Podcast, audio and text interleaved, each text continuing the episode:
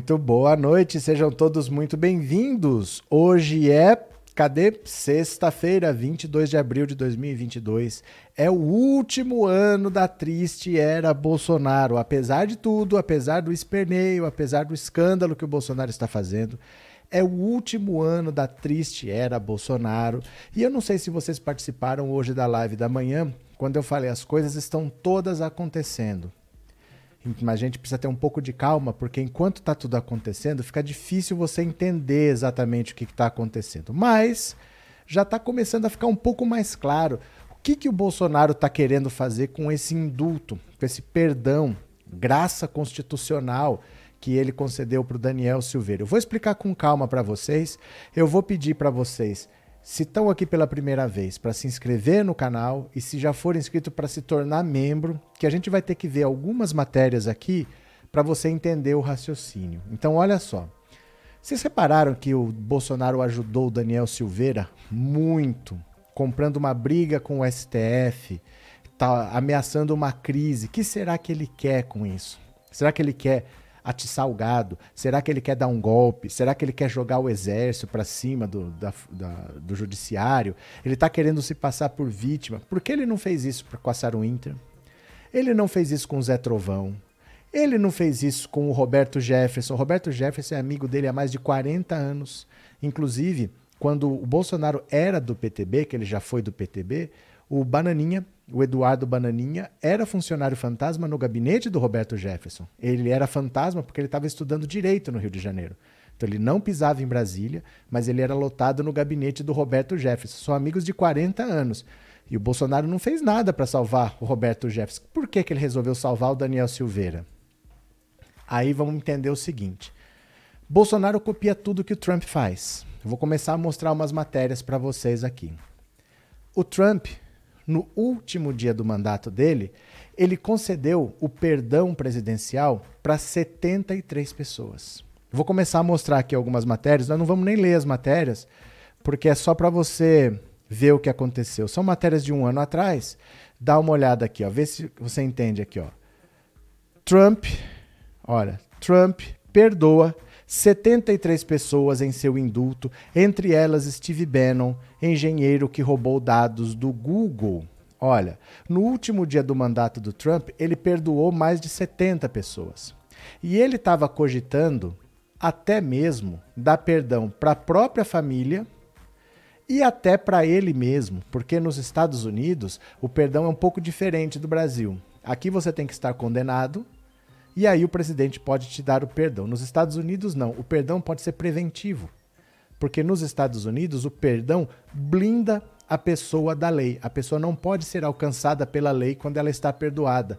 Então ele perguntou: eu não estou sendo processado por nada, minha família não está sendo processada por nada, mas eu não posso já deixar um perdão? Sabendo já do que poderia acontecer. O próprio Trump tinha problemas graves com o imposto de renda. Então, antes de sair, olha, Trump considera dar perdão presidencial a si mesmo, diz jornal. Segundo o New York Times, Trump teria consultado assessores para saber se teria autoridade para a medida até hoje inédita. Olha, isso é de 7 de janeiro de 2021. A invasão do Capitólio foi dia 6 de janeiro. Essa matéria é do dia 7, né? Olha, antes mesmo da invasão do Capitólio por seus apoiadores. Então, o que, que pode estar acontecendo? A lei brasileira é diferente da lei americana, mas lá o Trump estava dando um jeito de blindar a família e a ele mesmo. No fim, ele não concedeu esse perdão porque ele foi orientado assim: ninguém nunca fez. Em princípio, até é possível, mas é melhor você não se meter nisso, é melhor você não comprar essa briga. Aí ele acabou dando perdão para 70 pessoas, mas não concedeu para a própria família. Isso nos Estados Unidos. E no Brasil? No Brasil a gente não sabe. Porque o que está na Constituição, e eu vou mostrar aqui para vocês agora a Constituição Federal, olha. Artigo 84 da Constituição Federal, deixa eu ampliar aqui um pouquinho para vocês. Nós vamos aqui para o inciso 12 da Constituição. Opa, acho que ficou muito grande. Espera lá. Espera lá. Pronto, acho que aqui ficou melhor. Pronto. O que, que é isso aqui, meu Deus do céu? Olha, inciso 12. Tá aqui, olha.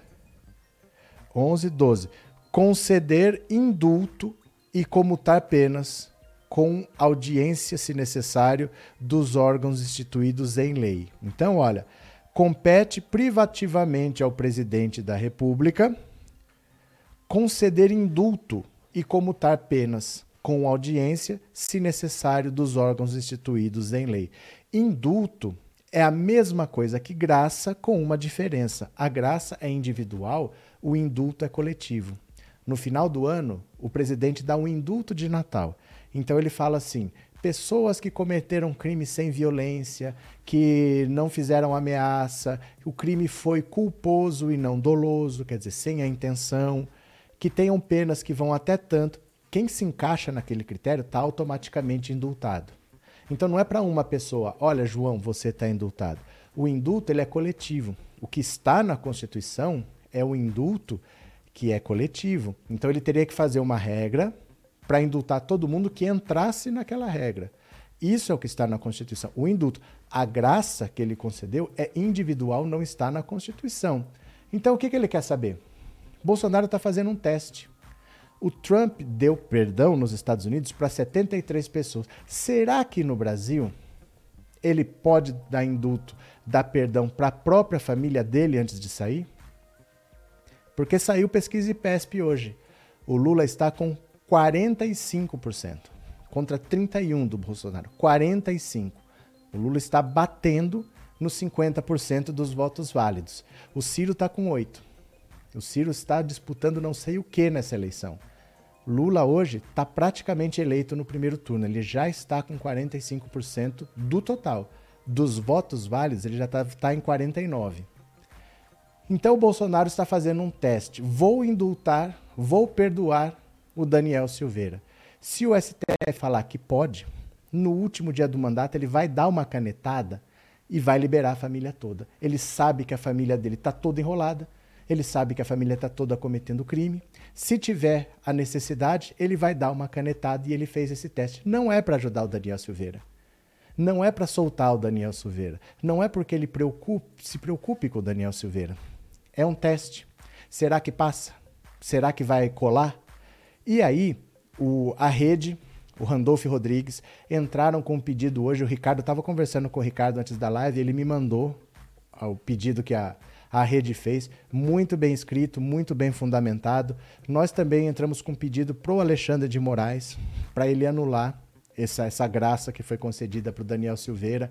O PDT entrou com um pedido de impeachment porque se o Jair Bolsonaro está passando por cima do judiciário, ele tem que respeitar a independência dos três poderes.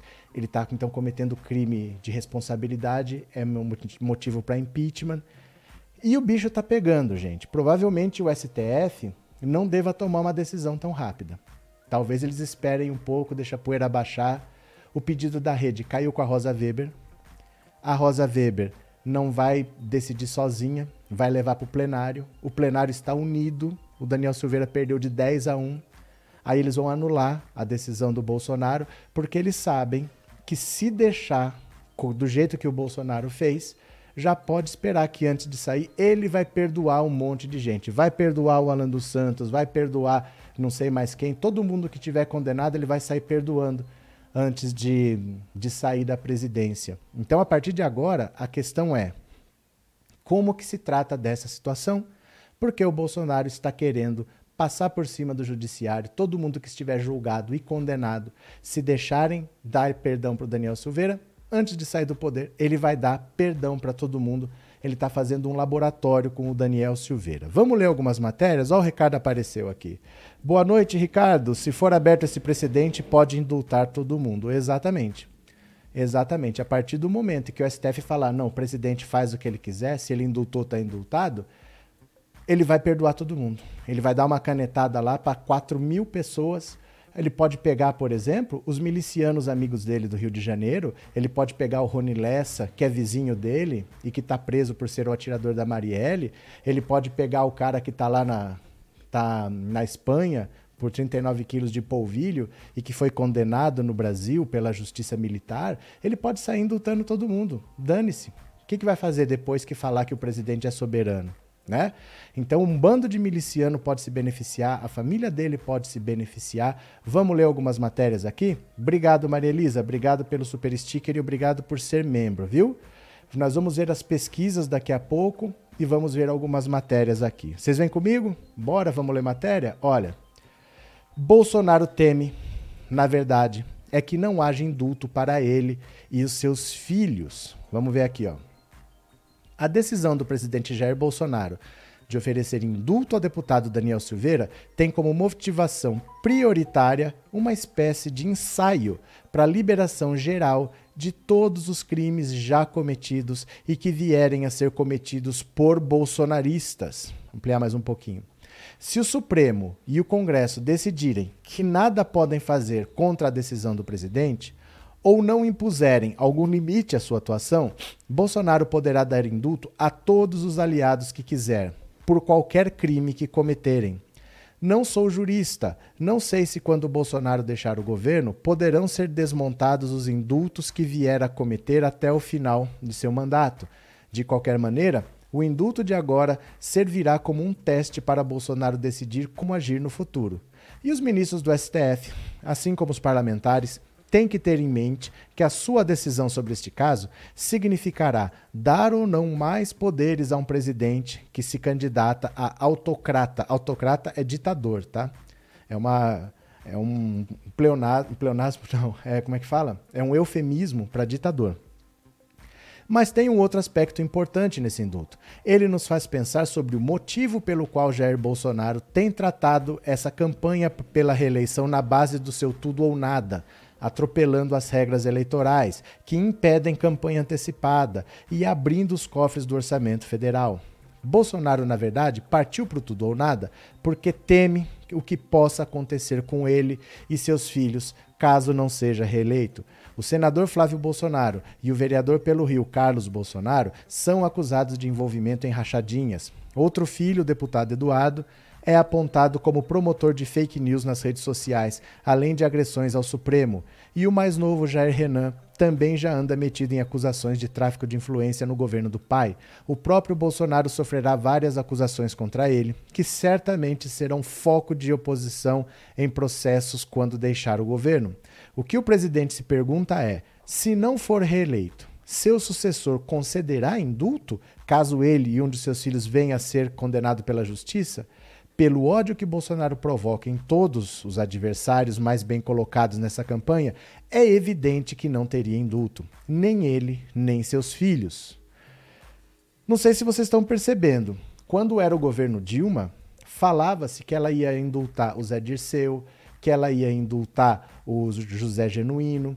Quando foi a eleição de 2018, falavam se o Haddad for eleito, ele pode indultar o Lula. Tudo isso se falou contra o PT. Quem está colocando em prática é o Bolsonaro. O Bolsonaro está testando os limites da Constituição, ele está vendo se ele pode ou não indultar alguém que cometeu um crime como esse, para saber o seguinte: se for o meu caso, eu posso de repente dar indulto para todo mundo? Eu posso liberar todo mundo que eu puder? Porque seria o último ato dele. A pesquisa que saiu hoje é muito ruim. O Lula já está com 45%. O Lula está com 45%, muito próximo de vencer já no primeiro turno, né? Cadê? Vamos ver o que vocês estão falando aqui. Hamilton, por incrível que pareça, não me parece que Bolsonaro tem medo de ser preso, talvez já tenha um país para o acolher. Hamilton, sabe o que, que é isso? Cuidado com os canais que você assiste. De verdade. Cuidado com os canais que você assiste. Pelo seguinte: Bolsonaro perdendo no primeiro turno, como pode acontecer, ele ainda tem 30% de apoio popular. Ninguém tem nem 10% hoje. Nessa última pesquisa que você vai ver, o Ciro Gomes tem 8%. Não é nem um terço do que o Bolsonaro tem. Num país do tamanho do Brasil, ninguém joga isso no lixo. Quatro anos passam assim. Os quatro anos do Bolsonaro já estão passando. Daqui quatro anos, se ele mantiver esses 30%, ele está eleito no primeiro turno porque ninguém tem um terço dos votos dele. Daqui quatro anos não vai ter Lula para disputar essa eleição. Então ele tem um filho senador por mais quatro anos ele tem um filho vereador por mais dois anos, ele tem um filho disputando a reeleição para deputado. Ninguém joga isso pela janela, principalmente porque é uma família que não trabalha. Eles têm uma vida de luxo às custas do Estado brasileiro, não porque eles nasceram em família rica. Se eles saem daqui, acaba a mamata. Acaba a mamata amanhã. Eles não têm mais de onde tirar dinheiro. De onde você acha que eles tiram o dinheiro? É do Estado brasileiro, é do contribuinte brasileiro. Então ele não vai jogar fora 30% da população. Ninguém tem 20. Hoje ninguém tem 10. Ele volta daqui quatro anos e ganha no primeiro turno, se tudo correr do jeito que ele espera. Ele fica na oposição enchendo o saco, botando fogo. No, Lula toma posse no dia 1 Dia 2 ele apresenta um pedido de impeachment. Quatro anos passam assim. Daqui quatro anos tem uma eleição sem o Lula, ele já parte de 30%. Não? Ninguém jogaria tanto capital político no lixo, viu? Ainda mais com um filho senador, com um filho deputado, com um filho vereador. Cuidado com o canal que você assiste, viu? Porque não faz muito sentido essa ideia de jogar tudo e fugir. Não faz muito sentido, não. Boa noite, Raimundo. Quero o perdão da minha dívida junto ao banco. Será que consigo? Se você for rico, talvez. Se você for pobre, tem que pagar. Demetrios, boa noite. Já notaram que Bolsonaro sempre acusou os outros daquilo que depois ele veio a fazer? Método, né? Fabiano, Lula precisa sair nas ruas para fazer campanha. É proibido, Fabiano. Não é ainda período de campanha eleitoral, é proibido. Você quer que o Bolsonaro faz o que ele está fazendo? O Bolsonaro não respeita a lei. Bolsonaro não está nem aí, ele faz campanha com dinheiro público. É proibido, meu caro, não é época ainda, né?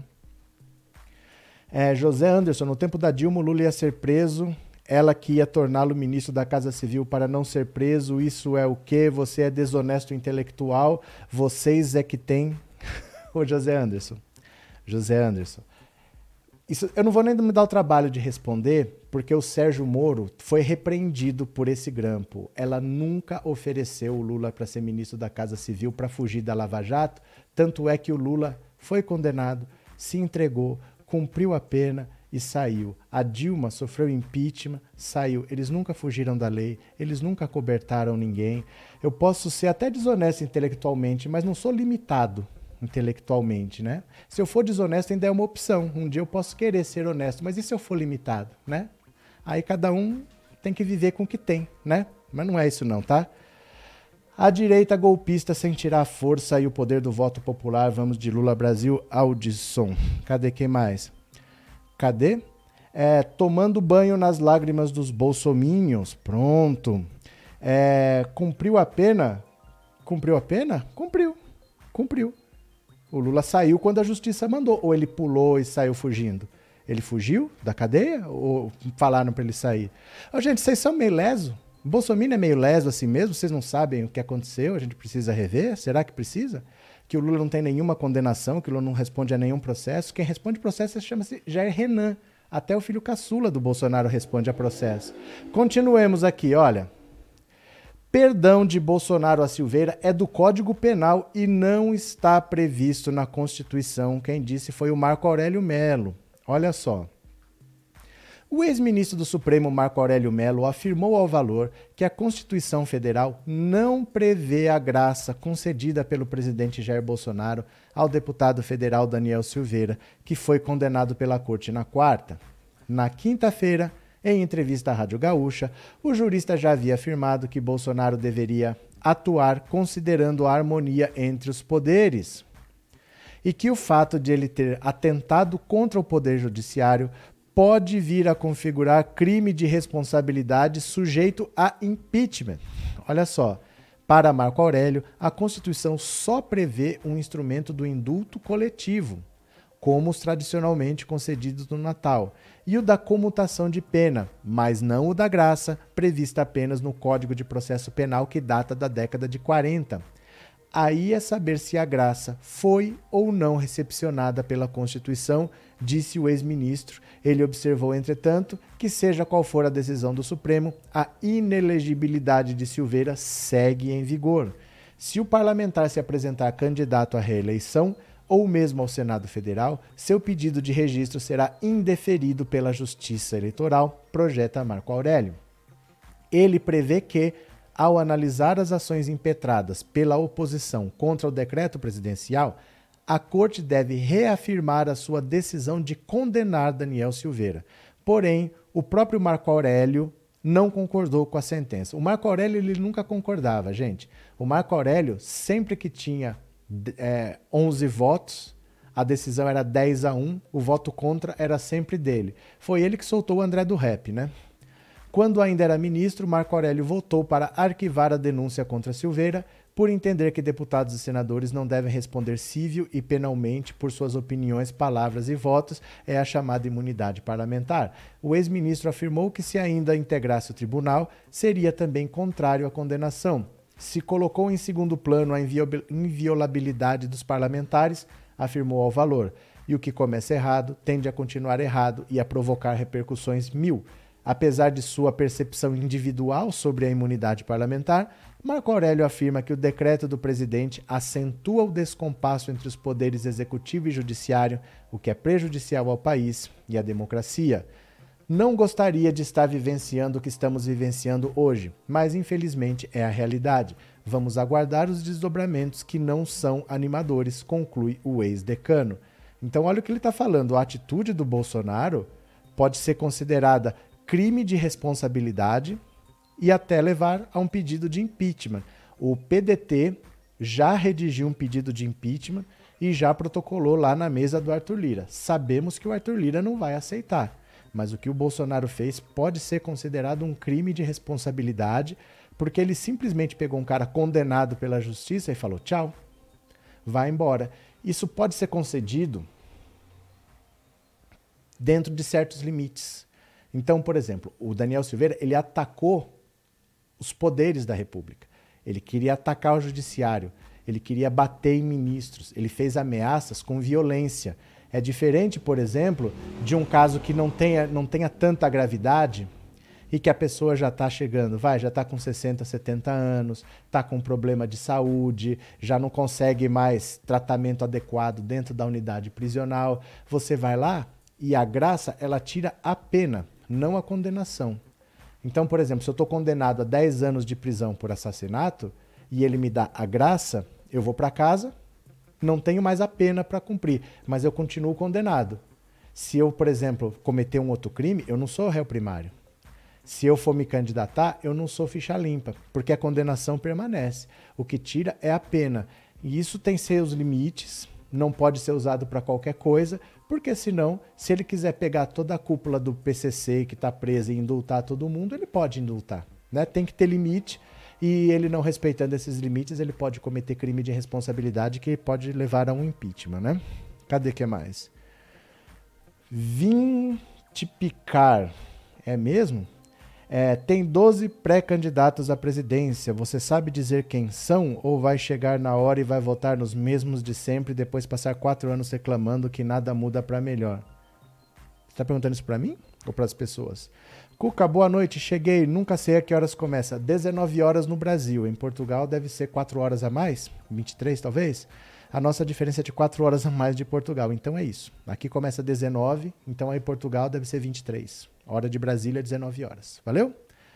É, Luzia, tem diferença o indulto de Natal? Muitos saem, mas voltam. Isso não é perdão igual ao do Bozo? Não. Completamente diferente. Indulto é uma coisa e saída temporária é outra. Eu expliquei isso hoje no Telegram. Se você não me segue, ó, me segue aqui no Telegram, que eu expliquei rapidamente. Tem duas coisas diferentes, mas como as duas acontecem normalmente próximas ao Natal, a gente confunde as duas, mas são bem diferentes. Uma coisa é a saída temporária. A saída temporária é do seguinte maneira: se você é um preso que está em regime semiaberto, o semiaberto é aquele regime assim: você tem um trabalho ou você estuda. Aí você recebe autorização para sair para trabalhar, você recebe autorização para sair para estudar e você volta, você só dorme na carceragem. Então você já sai todos os dias. Você já sai e volta, sai e volta. Tem até pessoas presos que estão no regime semiaberto que trabalham de Uber. Ele vai lá, diz que vai trabalhar, vai trabalhar de Uber, ele trabalha o dia inteiro e volta para dormir. Isso acontece. No Natal, você autoriza essas pessoas a passarem o Natal com a família. A única diferença é que ele não volta para dormir, porque ele já saía. Então não são pessoas assim, ah, mas se deixar sair, eles não voltam mais. Eles já podem fazer isso todo dia. Porque todos os dias eles saem e voltam, eles voltam só para dormir. Esse benefício é só para quem está no regime semiaberto, tá? A saída temporária. O indulto é um perdão. O indulto é um perdão. Você fala assim: pessoas que cometeram tais crimes, nessas condições, segundo esses critérios, quem se encaixar, está perdoado. A diferença é que o indulto é coletivo. Você impõe uma regra, quem entrar naquela regra está indultado. Você não fala, João, vou indultar você. Não é individual, não é pessoal. É, você cria uma regra e você fala assim: ó, todo mundo que cometeu crime não violento, com penas abaixo de seis anos e que já cumpriu um terço da pena, você estabelece uns critérios. Quem se encaixa é indultado, essa pessoa tem a pena perdoada, essa não volta mais.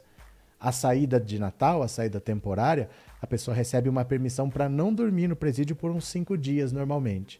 Mas é diferente porque ela já sai. Ela já sai todos os dias porque ela está no semiaberto, tá?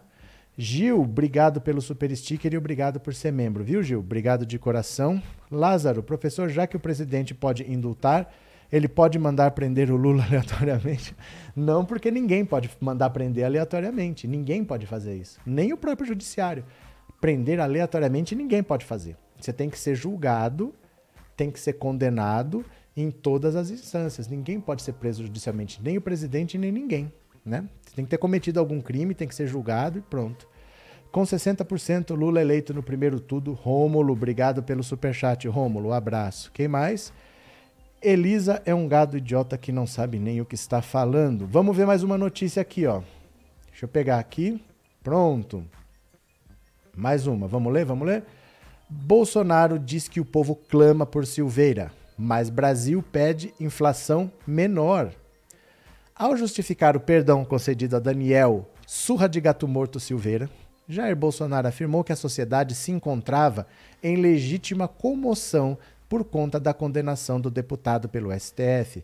Não é a primeira vez que o presidente resume a população apenas a quem concorda com ele, mas agora ele usou a falácia como justificativa para um decreto a mentira continuou a ecoar no dia seguinte, não só pelas redes sociais e aplicativos de mensagens bolsonaristas que estão exultantes pela ação do mito frente aos demônios da toga, mas também entre os políticos aliados no Congresso Nacional e fora dele. Esse banner aqui é tão grande, gente, que saco. Em comício eleitoral de Bolsonaro, em Porto Seguro, aproveitando os 522 anos da invasão portuguesa, o prefeito Jânio Natal afirmou que o presidente deu um presente a Porto Seguro e ao povo brasileiro, que foi o indulto do nosso Daniel Silveira. Lembrando que o nosso Daniel Silveira atacou o Estado Democrático de Direito e ameaçou ministros do STF. O prefeito foi além e disse, que o disse ao presidente: todo o povo brasileiro comemorou o seu ato contra aqueles covardes que dizem que representam o nosso judiciário. É uma vergonha que nós temos em nosso país. Mas com essa reeleição nós vamos dar o troco. Natal pediu votos a Bolsonaro, o que é campanha antecipada e ilegal. Mas considerando tudo o que disse, isso era apenas a cereja do bolo. Com o decreto, Bolsonaro excitou parcela de seguidores de extrema-direita e ultraconservadores, além de parte dos militares e policiais, e aprofundou a crise com o judiciário, mas não entregou respostas à maioria da população que aguarda do seu governo uma redução nos preços.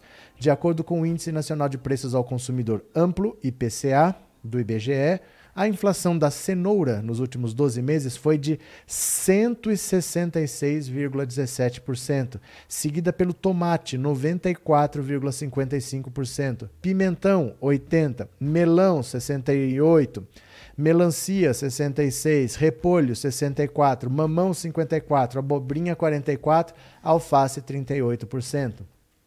Somando isso, alta de preços do óleo de soja, do gás de cozinha, da gasolina, da energia elétrica, do aluguel, do café, temos insatisfação popular que não se resolve com Auxílio Brasil ou adiantamento do FGTS. Há dezenas de milhões que ganham até dois salários mínimos que não se interessam se Silveira é criminoso ou um mártir, desde que o governo garanta um mínimo de dignidade à população, o que não está rolando.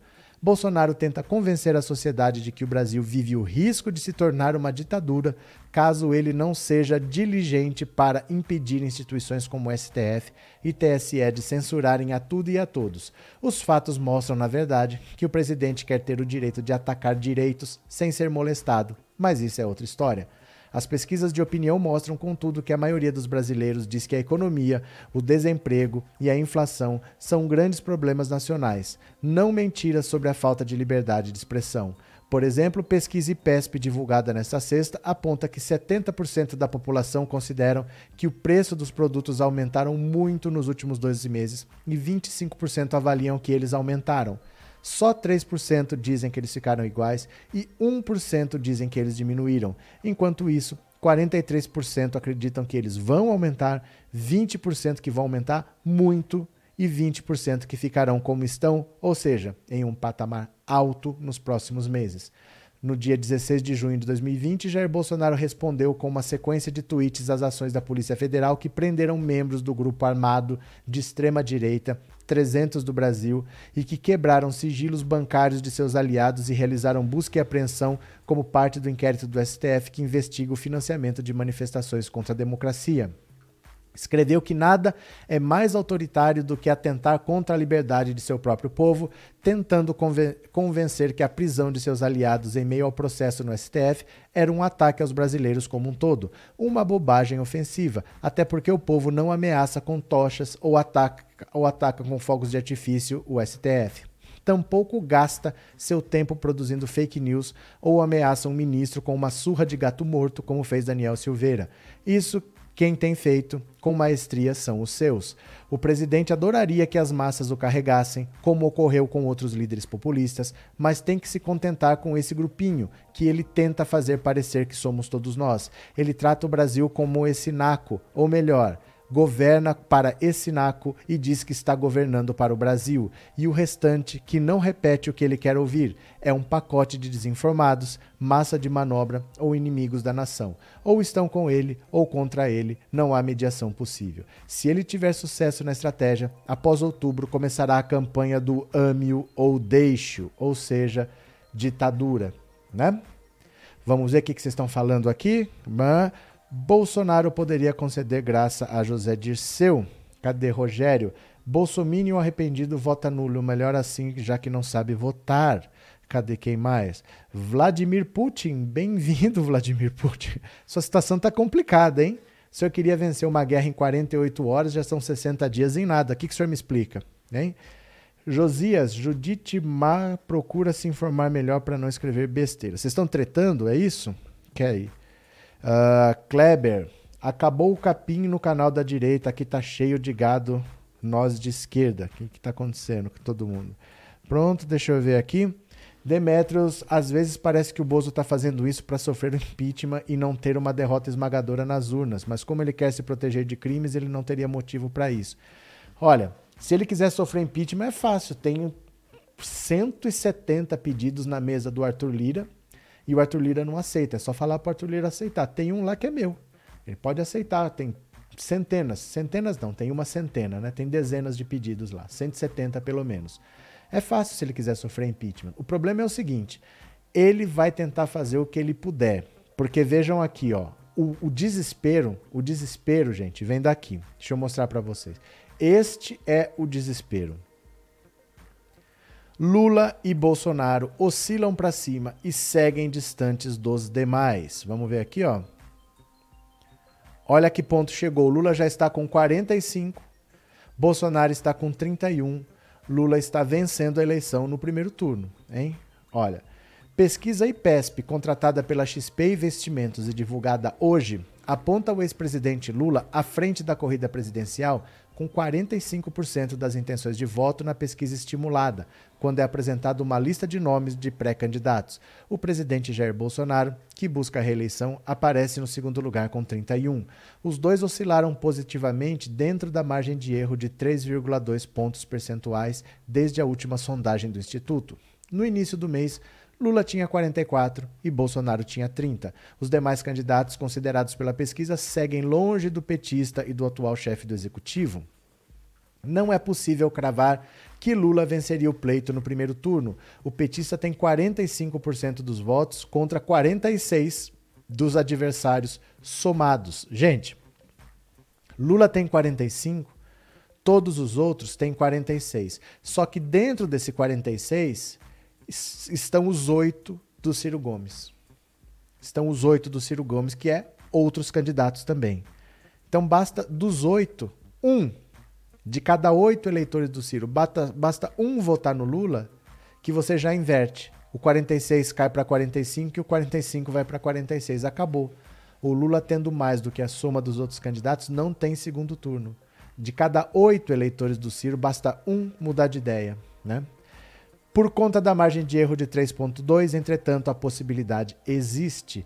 Depois de Lula e Bolsonaro aparecerem com o ex-governador do Ceará, Ciro Gomes, com 8% das intenções de voto, empatados tecnicamente com João Dória, tem 3, Simone Tebet e André Janones com 2. O restante dos nomes não pontuou. Para a pesquisa, o Instituto entrou em contato por telefone com mil eleitores entre os dias 18 e 20 de abril. O nível de confiança é de 95,45%. Resumo está aqui: Lula 45, Bolsonaro 31, Ciro tem 8 e para baixo pode esquecer. É o Dória que tem 3, é a Tebet que tem 2, é o Janones que tem 2, o Emael 0, Felipe Dávila 0, Vera 0 e mais nada. Acabou. Então para por aqui, ó. É Lula com 45, Bolsonaro com 31, Ciro Gomes com 8. Desses 8, 7 podem continuar com Ciro. Um de cada 8, um que migre para o Lula, acabou a eleição no primeiro turno, acabaram os problemas entre o primeiro e o segundo turno, a eleição já está encerrada, fecha o caixão, bate o prego e acabou. Para que serve essa candidatura de Ciro Gomes? Eu procurei nas últimas três eleições que o Ciro disputou, as três eleições anteriores que ele disputou, ele ficou na casa de 12%. E agora ele está com 8%. Ele está saindo dessa eleição menor do que ele entrou. Ele entrou com um histórico de três eleições na casa de 12% e agora ele está com 8%. Para quê? Qual é a lógica dessa candidatura? Por que ele ataca tanto Lula? O que Ciro Gomes quer? Desista, Ciro Gomes. Põe a mão na consciência, saia dessa disputa. Pode quase to pode todo mundo anular. Pode até os eleitores do Ciro eles podem anular, porque se eles anularem, como a soma de todos os outros é 46, se os 8% anularem, de 46 cai para 38. Aí fica 45 do Lula contra 38 a soma dos outros. Eles podem até anular. Eles não precisam nem votar no Lula. Basta 1% migrar Basta 1, 2% anular, pode todo mundo anular, desde que eles tomem uma atitude de parar de apoiar Ciro Gomes. Acaba no primeiro turno, abrevia o sofrimento, evita mortes. Para que Ciro Gomes mantém essa candidatura? Qual é a lógica da candidatura do Ciro Gomes, né? Rafael, isso tudo mesmo com o Bozo aparecendo na TV todo dia, quando o Lula puder ir às ruas e aparecer na TV durante a campanha, essa distância aumentará. Principalmente principalmente quando você tiver os efeitos da política econômica de Bolsonaro, porque o governo Bolsonaro está derretendo. Os preços não param de subir, a gasolina não tem freio por causa da política de preços da Petrobras. A situação econômica vai se deteriorar.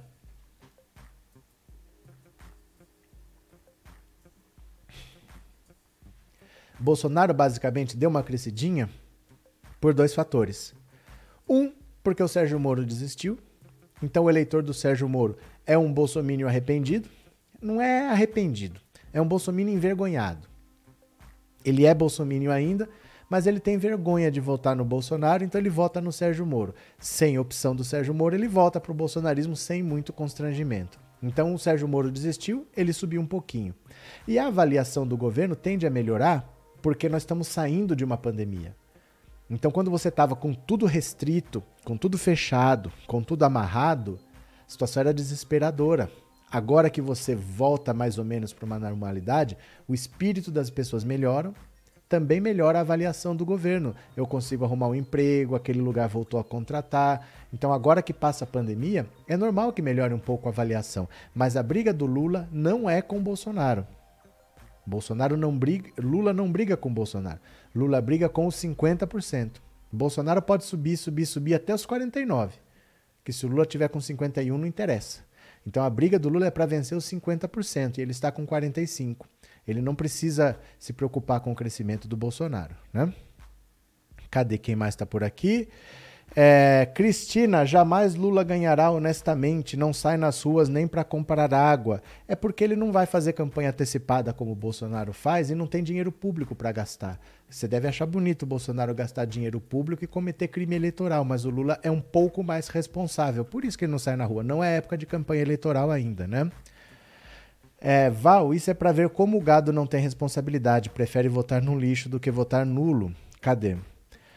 Ana Teixeira, atualmente só compro batata doce R$ 1,99. É, então assim, a situação tá bem grave para o Bolsonaro.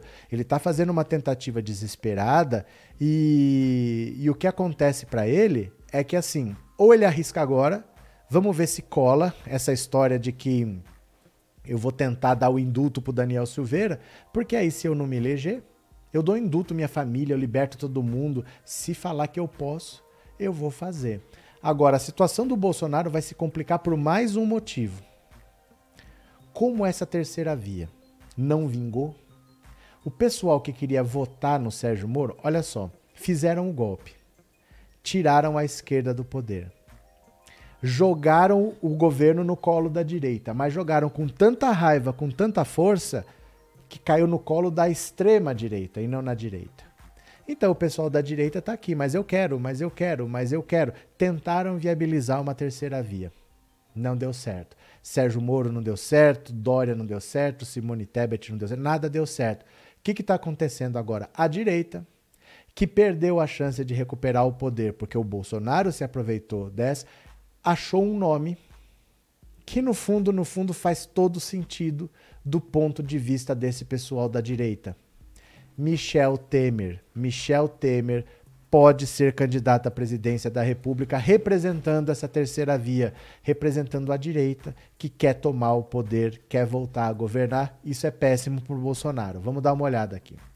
Aliados alertam Bolsonaro sobre o risco Michel Temer. Olha só. Aliados de Jair Bolsonaro alertaram o atual presidente da República que o ex-presidente Michel Temer poderá ser seu adversário nas eleições ao Palácio do Planalto deste ano.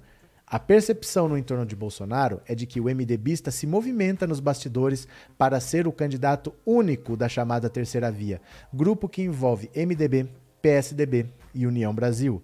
Na avaliação de companheiros do atual presidente da República, as divergências entre esses partidos em relação a seus pré-candidatos podem ajudar Temer a emergir como o único nome de consenso. Nesse cenário, auxiliares de Bolsonaro ponderam que é preciso manter uma certa distância de Temer e evitar recorrer ao ex-presidente como interlocutor com outros poderes. Nos últimos dias, aliados enviaram a Bolsonaro uma série de notícias e postagens nas redes sociais de viagens e encontros políticos de Temer, consideradas por eles como evidências da movimentação do MDBista. Na semana passada, por exemplo, Temer cumpriu agenda no Rio Grande do Sul e no Paraná, onde encontrou empresários e políticos locais não só do MDB, como de outros partidos. Nos últimos meses, o MDBista também conversou com lideranças políticas nacionais desses partidos, entre elas Sérgio Moro, João Dória, Eduardo Leite e Aécio. Também chamou a atenção de aliados de Bolsonaro recentes postagens de Temer nas redes sociais defendendo a pacificação do Brasil, o que foi interpretado como uma tentativa de se apresentar como alternativa à polarização. Em conversa com a coluna, Temer admitiu que seu nome tem sido defendido por algumas lideranças políticas como opção ao Planalto este ano. Ele afirmou, porém, que sua vez na presidência da República já passou. Pessoas próximas ao MDBista, contudo, dizem que ele aceitaria ser candidato a presidente este ano, desde que seja convocado publicamente pelos partidos de centro como nome de consenso. O que, que acontece? União Brasil tem o maior dinheiro para gastar nessa eleição. Porque como juntou o DEM e o PSL, eles formaram o maior partido do Brasil. Depois os bolsonaristas saíram e foram tudo lá para o PL. O PL hoje é o maior partido do Brasil, mas o dinheiro é baseado na eleição de 2018. Quantos deputados você elegeu lá em 2018? E aí o DEM e o PSL juntos têm o maior número de deputados, têm o maior dinheiro à disposição. DEM, é, União Brasil, que é o DEM e o PSL, mais o dinheiro do MDB, mais o dinheiro do PSDB, estão sem um nome. Eles não conseguem achar um candidato. União Brasil desistiu do Sérgio Moro, disse que vai lançar o Luciano Bivar. o MDB com a Simone Tebet, que está com 1%, o João Dória, que está empatado com a margem de erro, tem 2%. Eles não têm um nome, mas têm muito dinheiro para gastar. Então, o que, que eles podem querer? Já que eles não se acertam, já que o Dória não desiste, a Simone Tebet não desiste, o Luciano Bivar não desiste, eles podem chamar o Michel Temer como nome de consenso. E isso faz muito sentido. Faz muito sentido pelo seguinte: em 2018 foi a eleição da revolta. O eleitorado estava revoltado e queria destruir. Eu quero alguém de fora da política. Eu quero alguém que não faça mais acordos com o Centrão. Eu sou contra o toma lá da cá. O povo estava revoltado e queriam alguma coisa nova. O Bolsonaro não era novo, mas ele se colocou como novo e o povo caiu nessa conversa fiada. Ele se elegeu dizendo que ele era novo. Deu no que deu. Deu no que está dando, vamos ser mais corretos. Deu no que está dando, no que está acontecendo aqui agora. Essa eleição já não vai ser assim, essa eleição já vai ser a da segurança. Já que eu arrisquei em 2018 e agora deu tudo errado, eu não quero mais arriscar. Agora eu quero alguém com experiência. Por isso, só tem votos Lula, que foi presidente, e Bolsonaro, que é presidente. Ninguém está arriscando em Sérgio Moro, ninguém está arriscando mais em Dória, que foi governador, mas não foi presidente, ninguém está arriscando em Simone Tebet. Eles estão optando pela segurança porque arriscar em 2018 deu errado. Então o Temer é um nome que já foi presidente da República.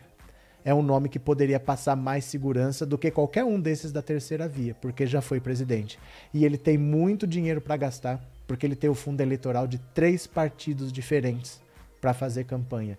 Então é um nome que faz sentido é um nome da direita, é um nome que não mexe um único voto do Bolsonaro, mas é um nome que é destrutivo pro, pro Jair.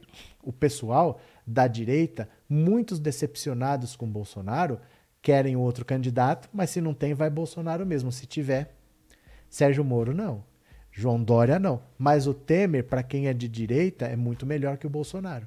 Então faz sentido para eles pensarem no nome do Michel Temer como candidato da terceira via. Ele é muito mais viável de que qualquer um desses nomes que já apareceram. Esse negócio de Eduardo Leite, isso tudo é palhaçada. Isso tudo são candidaturas que são verdadeiras palhaçadas que não têm viabilidade nenhuma. O Temer é muito mais viável eleitoralmente falando, tem muito mais experiência do que eles todos juntos. Do que eles todos juntos. Então, assim, é para acender o sinal vermelho realmente para o Bolsonaro. O Lula está com 45% e ele pode ter uma perda de eleitores se o Temer entrar na disputa. Para ele pode ficar ruim, né? Brivaldo, progressistas de fato precisam se mobilizar nas ruas contra as bravatas e insanidades cometidas pelo meliante genocida-chefe. Mas não adianta, Brivaldo. O problema é que não adianta, porque o Arthur Lira não vai aceitar pedido de impeachment, o Augusto Aras não vai denunciá-lo. Nós fizemos isso ano passado até onde deu.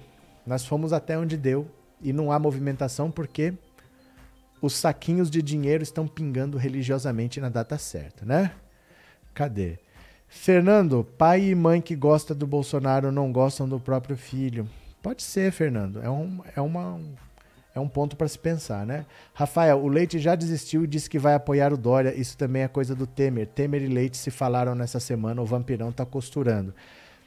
O PSDB é, é uma encrenca que nem eles sabem explicar. Se você perguntar para alguém do PSDB o que está acontecendo, ele não sabe te explicar. É, virou uma zona aquilo lá. Não há nada de ruim que não possa piorar Bolsonaro. É, o Temer está voltando. O Temer é um grande problema para o Bolsonaro. Vai diminuir. Ó, não muda nada em relação ao Lula atingir os 50%, porque o Lula está do lado daqui, da esquerda e ali ele tira votos do Bolsonaro, ele pode ajudar o Lula a se eleger no primeiro turno. Vamos ver. Dea, Deus me livre desse vampiro. Não, mas não é. Por quê? Qual é o seu medo? Qual é o seu medo? Eu vou repetir. O Lula não está competindo com adversário nenhum. O adversário do Lula é a régua dos 50%. Vocês têm que ter isso na cabeça. O único adversário do Lula é a régua dos 50%, né? Erisvaldo, boa noite, professor. O tio Rei destruiu o ex-juiz ladrão hoje. Beleza. José Aparecido, professor, como o Bozo vai brigar com o Temer? Ele não tem como brigar. Ele não tem como brigar. O Michel Temer vai ter muito mais dinheiro que ele e vai ter uma coisa que o Bolsonaro não tem: experiência. O Bolsonaro, apesar de ter sido presidente, ele só fez motociata. Ele ficou quatro anos fazendo motociata e não governou, né? Deixa eu pegar aqui mais uma notícia para vocês, ó. Pera lá, só um segundo. Deixa eu abrir aqui as matérias. Pera lá. Já que falaram do Eduardo Leite e do João Dória, eu vou falar aqui de uma notícia que vocês não vão acreditar exatamente sobre o Eduardo Leite, sobre o João Dória e o Sérgio Moro. Olha, o Sérgio Moro, vocês sabem que ele não sabe para onde vai. Por isso que eu falo que o Sérgio Moro é o nosso boneco doido, né? O Moro não sabe para onde vai. Moro, boneco doido, presta atenção.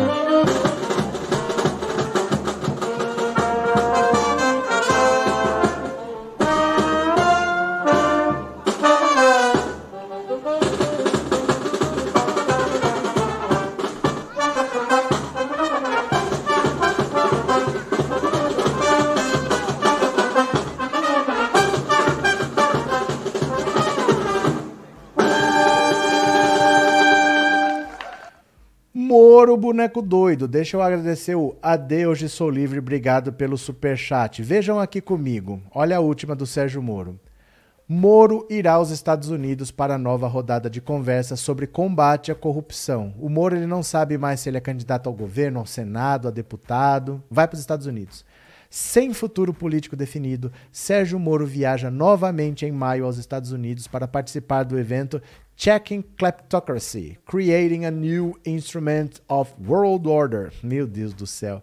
É, é, conferindo a cleptocracia, criando um novo instrumento da ordem mundial, com especialistas anticorrupção do mundo inteiro e no qual estão discutindo os planos para a criação de mecanismos internacionais de combate à corrupção. O evento será realizado pela American Academy of Art and Science Gente, o Sérgio Moro ele não sabe o que ele quer. Porque assim, os grandes problemas do país hoje são inflação, desemprego, fome. E ele está falando só de combate à corrupção. Esse é o tema da eleição de 2018. Em 2018, se ele é candidato, ele tinha chance de ser eleito com esse discurso. O Bolsonaro se apoderou desse discurso. Mesmo corrupto, ele se apoderou do discurso de combate à corrupção e se elegeu. Mas Bolsonaro destruiu esse tema. Ele deixou esse tema para lá. A Polícia Federal não prende mais ninguém. Isso saiu do cenário. E o Sérgio Moro continua falando de combate à corrupção quando a prioridade da população hoje é outra. Por isso que ele não tem voto. E por isso que o Michel Temer começa a ser um candidato viável. Além disso, olha o, o, o PSDB, o que, que virou. Olha, o constrangedor pedido de Eduardo Leite a João Dória tucanos tiveram um encontro nessa semana em São Paulo. Vocês não vão acreditar o que, que o Eduardo Leite pediu pro João Dória. Vou dar um doce para quem adivinhar o que, que o Eduardo Leite pediu pro João Dória. Olha, foi surreal a conversa de Eduardo Leite e João Dória nesta semana, segundo aliados ouvidos pelo radar. O gaúcho, que solicitou ao ex-governador paulista o encontro, pediu desculpas pelos atritos causados nas últimas semanas pelos movimentos para derrubá-lo da condição de candidato do PSDB ao Planalto. Quer dizer, o Eduardo Leite pediu desculpa por puxar o tapete dele, né? Dória disse que tudo ficaria resolvido se Leite reconhecesse publicamente o resultado das prévias do PSDB e o direito dele, João Dória, de ser candidato. Então o Dória falou: ó, tá boa, a gente esquece isso daí. Só fala então que você não é candidato, que o candidato sou eu. O gaúcho disse que não faria isso, pois ainda precisava conversar com seus aliados no partido. Gente, que... então o que, que ele foi fazer? Ele foi conversar com o Dória para quê?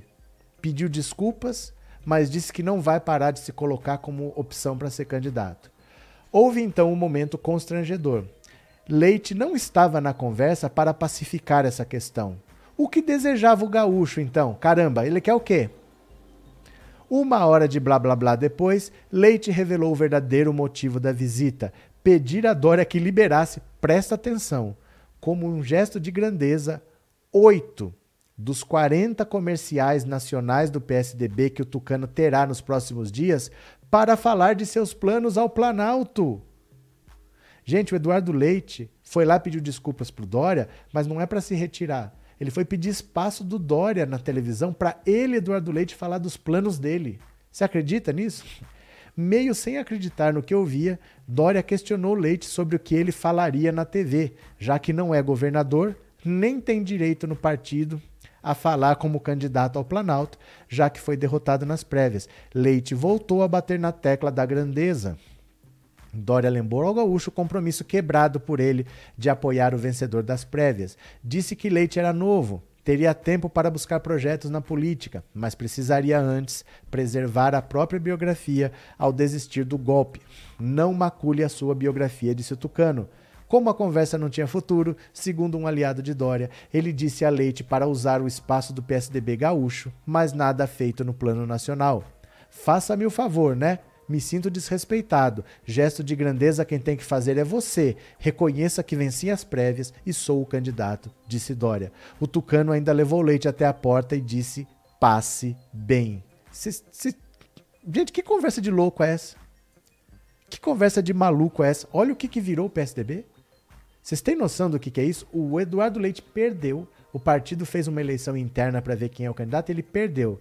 Ele prometeu que iria respeitar o resultado, que ia apoiar o candidato e que não ia mudar de partido. Na primeira chance que teve, ele foi puxar o tapete do Dória.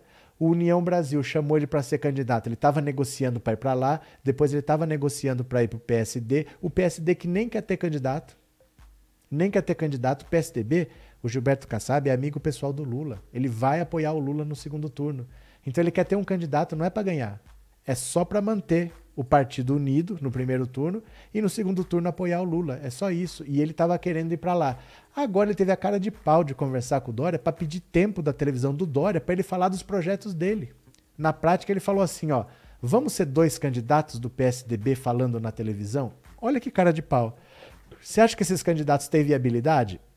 Temer passa a ser um nome de consenso para essa terceira via maluca aí que quer fazer alguma coisa, né? Olha, cara de pau. Eita amor, Meire, cadê? Lula eleito no primeiro turno. Marise, isso mostra cada vez mais que não devemos acreditar em conversas de políticos. Lindalva, boa noite, o senhor é demais. Muito boa análise do indulto até agora não ouvi nenhuma live falando, falando, fazendo essa análise. Valeu, Lindalva. Mas assim, a gente começa a, pescar umas coisas, né? Porque o Bolsonaro copia tudo do Trump. O Trump deu indulto para 73 pessoas no último dia de governo. E ele queria dar indulto até para ele mesmo, né? Cadê? Temer é um vampiro, disse a Cássia. É, gente, diga Lívia, o Brasil não é para amadores, né? Joel, professor, 30% dos votos em Bolsonaro é na mesma medida que os votos que o PSDB perdeu historicamente. É, vai fazer o quê? O eleitorado do Bolsonaro é o antigo eleitorado tucano, né? Antônio Vieira, num segundo turno, Joyce vota em quem? Joyce? Joyce Hasselman? Não sei. O indulto de Bozo Bolsonaro é igual a chefe de facção criminosa invadindo presídio para libertar bandido. Pronto. Temer em Vampiros não morrem mesmo. É porque a terceira via naufragou. A terceira via naufragou, esse é o problema. E eles têm muito dinheiro, eles não vão jogar esse dinheiro pela janela, né? Agora aqui, ó, Braga Neto está revoltado. O major, o general Braga Neto está revoltado. Braga Neto quer saber quem está por trás dos ataques aos militares. Quem é que está dizendo aí que eles estão comprando Viagra? Quem é que está falando aí que eles estão comprando é, prótese peniana? O Braga Neto, quem saber? Ó, esse não vale nada, hein? Walter Braga Neto, agora assessor especial de Jair Bolsonaro no Planalto, caça no governo responsável por vazamentos à imprensa de dados de compras de sua gestão no Ministério da Defesa. O noticiário negativo das últimas semanas, disse a um aliado, é para tentar convencer Bolsonaro a voltar atrás na escolha dele como vice na campanha. Outro dia, Bolsonaro disse que a chance de Braga Neto ser vice era de 90%. Os aliados evangélicos, como se sabe, defendem outros nomes para o posto.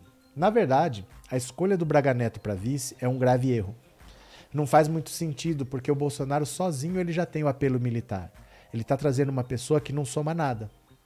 O medo dele é sofrer um golpe. Mas o golpista é ele, né? O golpista é o próprio Bolsonaro. Seria mais interessante para ele ter alguém da política como vice, alguém que falasse assim: olha, se acontecer alguma coisa, eu vou tentar pôr panos quentes, eu vou tentar fazer articulação, eu conheço as pessoas aqui para dar mais estabilidade. Mas o Bolsonaro não quer. E o Braga Neto tem medo de que alguém dessa ala política, que quer um político como vice do Bolsonaro e não ele, pode estar tá vazando esses dados de compra do Ministério da Defesa para minar a possibilidade dele ser o vice e aí emplacarem um candidato político, porque o Centrão não quer o Braga Neto, a bancada evangélica não quer o Braga Neto, o que eles querem é alguém da política para tentar colocar um freio no Bolsonaro, mas não tem muito jeito, né? Mimi Dória dizendo pro Leite como ser leal ao colega de partido é a piada pronta. Gente, todo mundo que apostou no golpe quebrou a cara.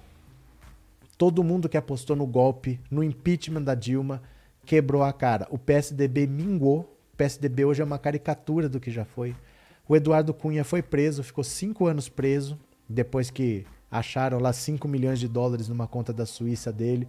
O MBL desapareceu. O MBL do Mamãe Falei, o MBL do Kim Kataguiri desapareceu. O Sérgio Moro, que tinha 60% de aprovação em 2018, hoje não é candidato a nada. Ele não é candidato a presidente nem a senador. Para deputado, ele disse que não quer. Todo mundo que apoiou o golpe quebrou a cara e o Lula tá para vencer a eleição no primeiro turno. Vamos ver aqui, né? Abdenago, Braga Neto não é nada como vice, não rende nada. Antônia, seria muito engraçado o Temer também tirando os votos do Ciro. É, tirar voto do Ciro, né? O golpe quem sofreu fomos nós brasileiros, disse a Fabi. Cadê? É, para ganhar eleições, Bolsonaro convida até o Jean Willis para vice. Mas aí é que tá. Se fosse isso, ele não chamava o Braga Neto. O Bolsonaro ele não é assim, gente. Ele é muito mais burro do que parece. Ele não, ele não faz qualquer coisa que precisar. Ele tem uma limitação cognitiva. Ele é burro. O Braga Neto não é uma coisa que atrai a votos. Né? Não, eu não sei. Às vezes ele acha que não adianta, né? Às vezes ele acha que não adianta. Vamos falar mais um pouquinho aqui, olha. Dá uma olhada. Imediatismo de decreto de Bolsonaro a Silveira pode indicar desvio de finalidade, diz advogada. Olha a situação se complicando. Em entrevista à CNN, Vera Chemin, advogada especialista em direito constitucional, afirmou que o imediatismo do decreto de Jair Bolsonaro a Daniel Silveira pode indicar desvio de finalidade. O presidente da República assinou na quinta um decreto que concede graça ou indulto individual ao deputado federal tivemos uma, uma condenação em um dia e no outro seguinte o perdão, o que pode significar uma afronta ao STF, uma medição de forças, um reforço maior da polarização entre direita e esquerda. De todo modo, ela destaca ser necessária uma investigação para a comprovação de um real desvio de finalidade. Para Vera, o decreto de Bolsonaro concorda com as exigências constitucionais e legais. Ela explica que o presidente tem competência privativa para conceder perdão, tanto individual, como no caso de Silveira, quanto o coletivo. Segundo a especialista, também falta analisar algumas particularidades do caso de Daniel Silveira. Vera explica que há juristas que admitem que, quando a graça é plena, está estabelecido a, a, o perdão de todas as penas, multas e também o que se chama de penas restritivas de direito ou extrajudiciais, a possibilidade de se candidatar novamente. Enquanto outra parte dos juristas afirma que apenas as apenas as penas, olha, apenas as penas de liberdade estariam extintas, mas não as questões sobre perda de mandato e outros assuntos políticos. A partir da discussão, a advogada aponta que, se for o caso, o STF deverá analisar a decisão de Bolsonaro para saber se, mesmo a graça sendo plena, a alma não é pequena, deveria alcançar os efeitos extrapenais. O que ela está falando é o seguinte: não há um consenso entre juristas se a graça ou o indulto tiram só a pena, quer dizer, só a obrigação de ficar preso, só a determinação para você ficar lá numa cela. É só isso que desaparece? Ou, por exemplo, a multa. O Alexandre de Moraes deu uma multa de uns 200 mil reais lá para ele pagar. A multa também sai? A perda de direitos políticos e a cassação do mandato. Isso também sai? Não há um consenso. Mas a maioria dos juristas pensam assim: o indulto ele tira só a privação da liberdade. Você tinha que ficar preso, você pode ir para casa. Mas você continua condenado, você não é mais réu primário, pela lei da ficha limpa você não pode mais ser candidato. Então é só o fato de você não ficar preso que serviria, né? Mas é preciso ver se não há o desvio de finalidade. Tem que ter um processo para investigar se houve ou não desvio de finalidade. Vamos aproveitar Vamos ver aqui qual foi a agenda oficial do presidente da República hoje? Qual foi a agenda oficial do presidente da República?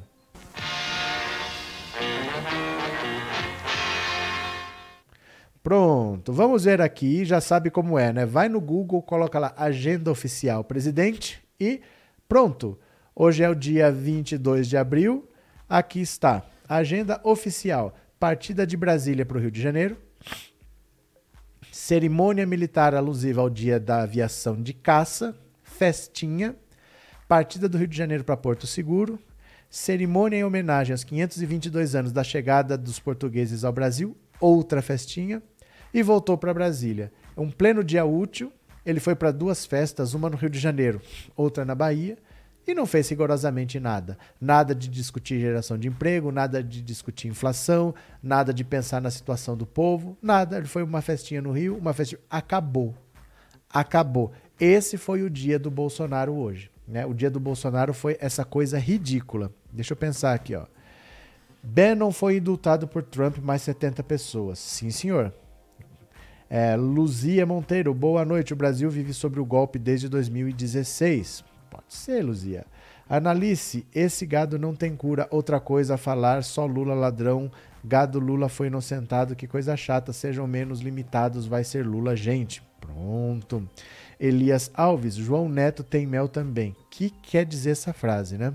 O que quer dizer essa frase? É, André, Braga Neto é para intimidar e se proteger contra impeachment do vagabundo. Isso não faz o menor sentido, André. Porque não existe Braga Neto de vice hoje. Existe o Mourão, que é um tremendo golpista, mas qual que é a chance de passar o impeachment? Se você compra o presidente da Câmara, não tem impeachment. Não precisa de vice.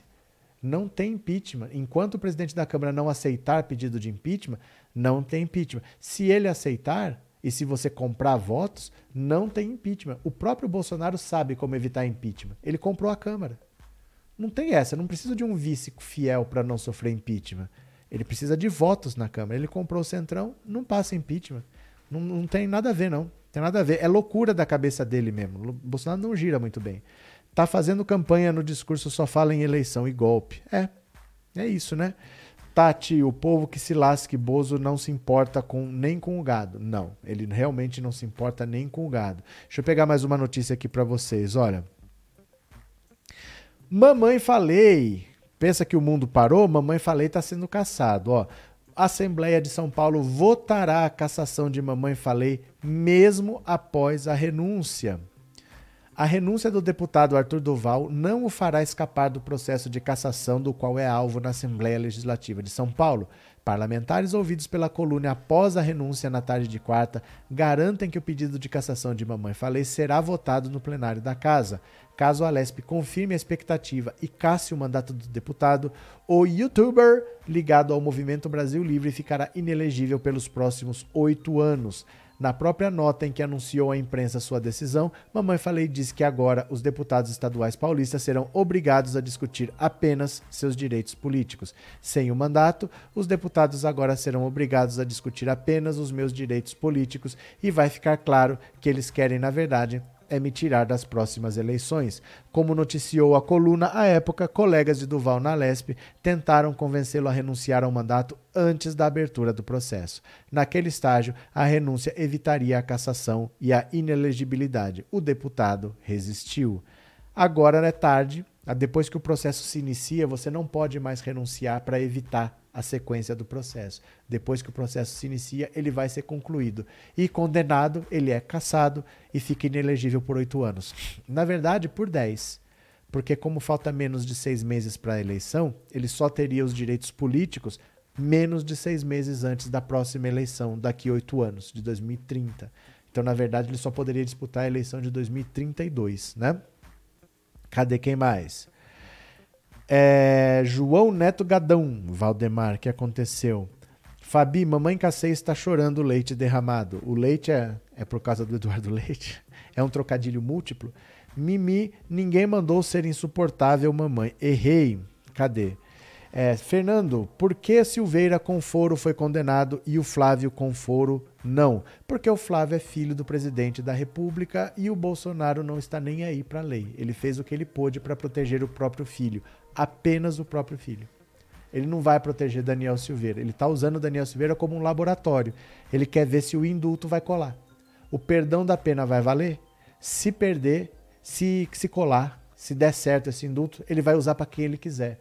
Aí aquele Rony Lessa, que deu os tiros na, na Marielle, e que é vizinho dele, que mora a 20 metros. Gente, casa do Bolsonaro, casa, casa, casa do Rony Lessa. Tá preso há três anos e nunca falou quem é o atirador, quem é o mandante do assassinato da Marielle. Ele vai lá e indulta o cara, pronto. Vai começar a indultar todo mundo aí. Vai começar a indultar todo mundo. É só um laboratório. Mas o Bolsonaro só ajuda a própria família, né? O Flávio Bolsonaro era para estar preso, só não tá porque é filho do presidente e ele mexeu os pauzinhos lá. Rafael, eu achei que o Silveira ia renunciar antes de ser preso, talvez fosse melhor, agora já era. É que o problema é que ele ia ser condenado, né? Ele não é um cara da política. Ele nem teve votos para se eleger. Ele teve 30 mil votos, ele teve muito pouco voto, né? Cadê? É, Wellington, acuse-os daquilo que você faz. Esse é o modus operandi dos milicianos genocidas. Pronto. Cadê? Thalia, qual o verdadeiro motivo do indulto? Falamos há uma hora, Thalia. Falamos há uma hora, mas você pode ver uma explicação bastante completa fazendo assim. Ó, vou explicar porque muita gente não sabe, não é deboche. Deixa eu só tirar o volume aqui. Vou mostrar o que, que você faz. Ó. Pronto. Deixa só passar a propagandinha aqui do YouTube. Pera lá. Ó. Tá vendo aqui? Que está ao vivo? Tem uma linha vermelha aqui embaixo. Se você fizer assim, ó, ó, ó. Opa, pera lá. Aqui, ó, ó, ó. Tá aqui a explicação no começo da live de novo, tá? É só assistir, você assiste o começo a hora que você quiser, mesmo estando ao vivo. Porque não dá para cada um que chega, você volta e explica de novo. Mas se você faz assim, ó, você assiste o começo da live novamente. Dá uma olhada lá, porque eu fiz uma explicação bem completa, tá bom? Vai lá, dá um pulinho lá. Cadê? Uh, Josenildo, a esposa de Silveira quer ser candidata. Opa, peraí, desfocou aqui. Aqui. Pronto. A esposa de Silveira quer ser candidata a deputada federal. Josenildo, o PTB ofereceu a ela o, o, a vaga de candidata ao Senado pelo PTB, porque o Daniel Silveira ia ser candidato ao Senado mas ele fica inelegível, eles ofereceram a vaga para ela. O, olha a situação do PTB. Presta atenção. Presta atenção que essa é daquela que vocês não vão acreditar. O PTB é um partido que está minguando. Porque desde que o Roberto Jefferson virou bolsonarista radical e foi preso, tinha 11 deputados, o PTB, sete saíram. Então eles estão com medo até de não atingir a cláusula de barreira e ficar sem dinheiro e sem horário eleitoral gratuito. Então eles estão desesperados para conseguir votos. O Roberto Jefferson, preso, disse que é candidato ao Senado. Ele disse que ele vai conseguir reverter a pena dele, que ele vai ser candidato ao Senado. O Daniel Silveira se filiou ao PTB e disse que ele é candidato ao Senado também. Os dois pelo Rio de Janeiro. Não dá. Não dá. Eles tinham que sentar para conversar. Só que os dois sendo investigados pelo STF no mesmo inquérito, porque tem lá o inquérito das fake news, o inquérito das milícias digitais, os dois são investigados, eles são condenados a não poder falar um com o outro. Quando você é investigado, você não pode conversar com outros investigados. Então os dois querem ser candidatos e eles sequer podem se sentar para conversar para decidir quem ia ser candidato. Então o, PS, o PTB estava com dois candidatos ao Senado que nunca conversaram. Como o Roberto Jefferson sabe que ele está condenado, está preso, ele está preso hoje e ele não vai poder ser candidato, a vaga do Daniel Silveira, que está inelegível, o PTB ofereceu para a esposa do Daniel Silveira. Porque eles não querem eleger nem o Roberto Jefferson, nem o Daniel Silveira. Eles sabem que não dá, mas eles precisam de voto. Eles precisam atrair voto. Então, se o Daniel Silveira não puder ser candidato nem o Roberto Jefferson, bota a mulher dele para ver se traz para atingir a cláusula de barreira e o partido não perder dinheiro, porque se acaba o dinheiro do partido, coincidentemente acaba também o interesse em defender a democracia. Né? Ninguém mais quer estar na política sem ter dinheiro. Cadê, Tati? O gado engoliu um papagaio, só repete a mesma ladainha sem provas, nem Moro encontrou. Pronto. É, Cícero, curiosidade: o presidente pode revogar o indulto? Não tem ideia. Não tem ideia, não sei como funciona. Porque assim, eu acho que você não pode mandar uma pessoa para casa e depois de dois dias falar, não, você tem que voltar para cadeia. Eu não sei. Essas coisas nunca aconteceram, porque o indulto ele é coletivo. Essa graça que ele concedeu é individual, nunca foi usada. Nunca foi usada, nem está na Constituição. O que está na Constituição é o indulto que é coletivo. Então você faz uma regra, quem se encaixar nessa regra está dentro. Então, por exemplo, é para quem tem penas menores de 8 anos, é para quem cometeu crimes sem violência, crimes culposos e não dolosos. Você faz uma regra. Quem entrou nessa regra é beneficiado. O indulto é sempre coletivo. A graça, que é individual, não está na Constituição, nunca foi usada. Então ninguém sabe exatamente se pode ser anulado ou não, ninguém sabe. Mas eu acho estranho você conceder um benefício e depois retirar. Né? Porque ela fica em casa, depois de três anos você quer que o cara volte para cadeia, né? Cadê?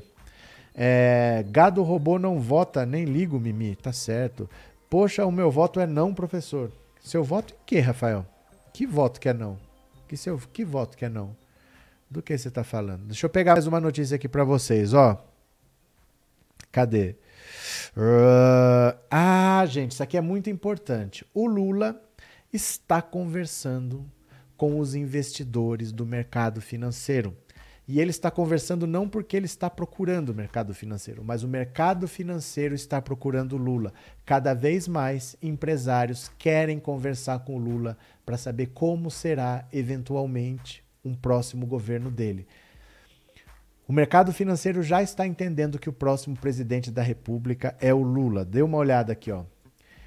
Benchimol inaugura a aceleração do beijamão do mercado financeiro a Lula. Olha isso, olha isso. Guilherme Benchimol esteve com Lula não para corrigir eventuais erros que a Faria Lima atribui aos governos do PT, mas para se aproximar.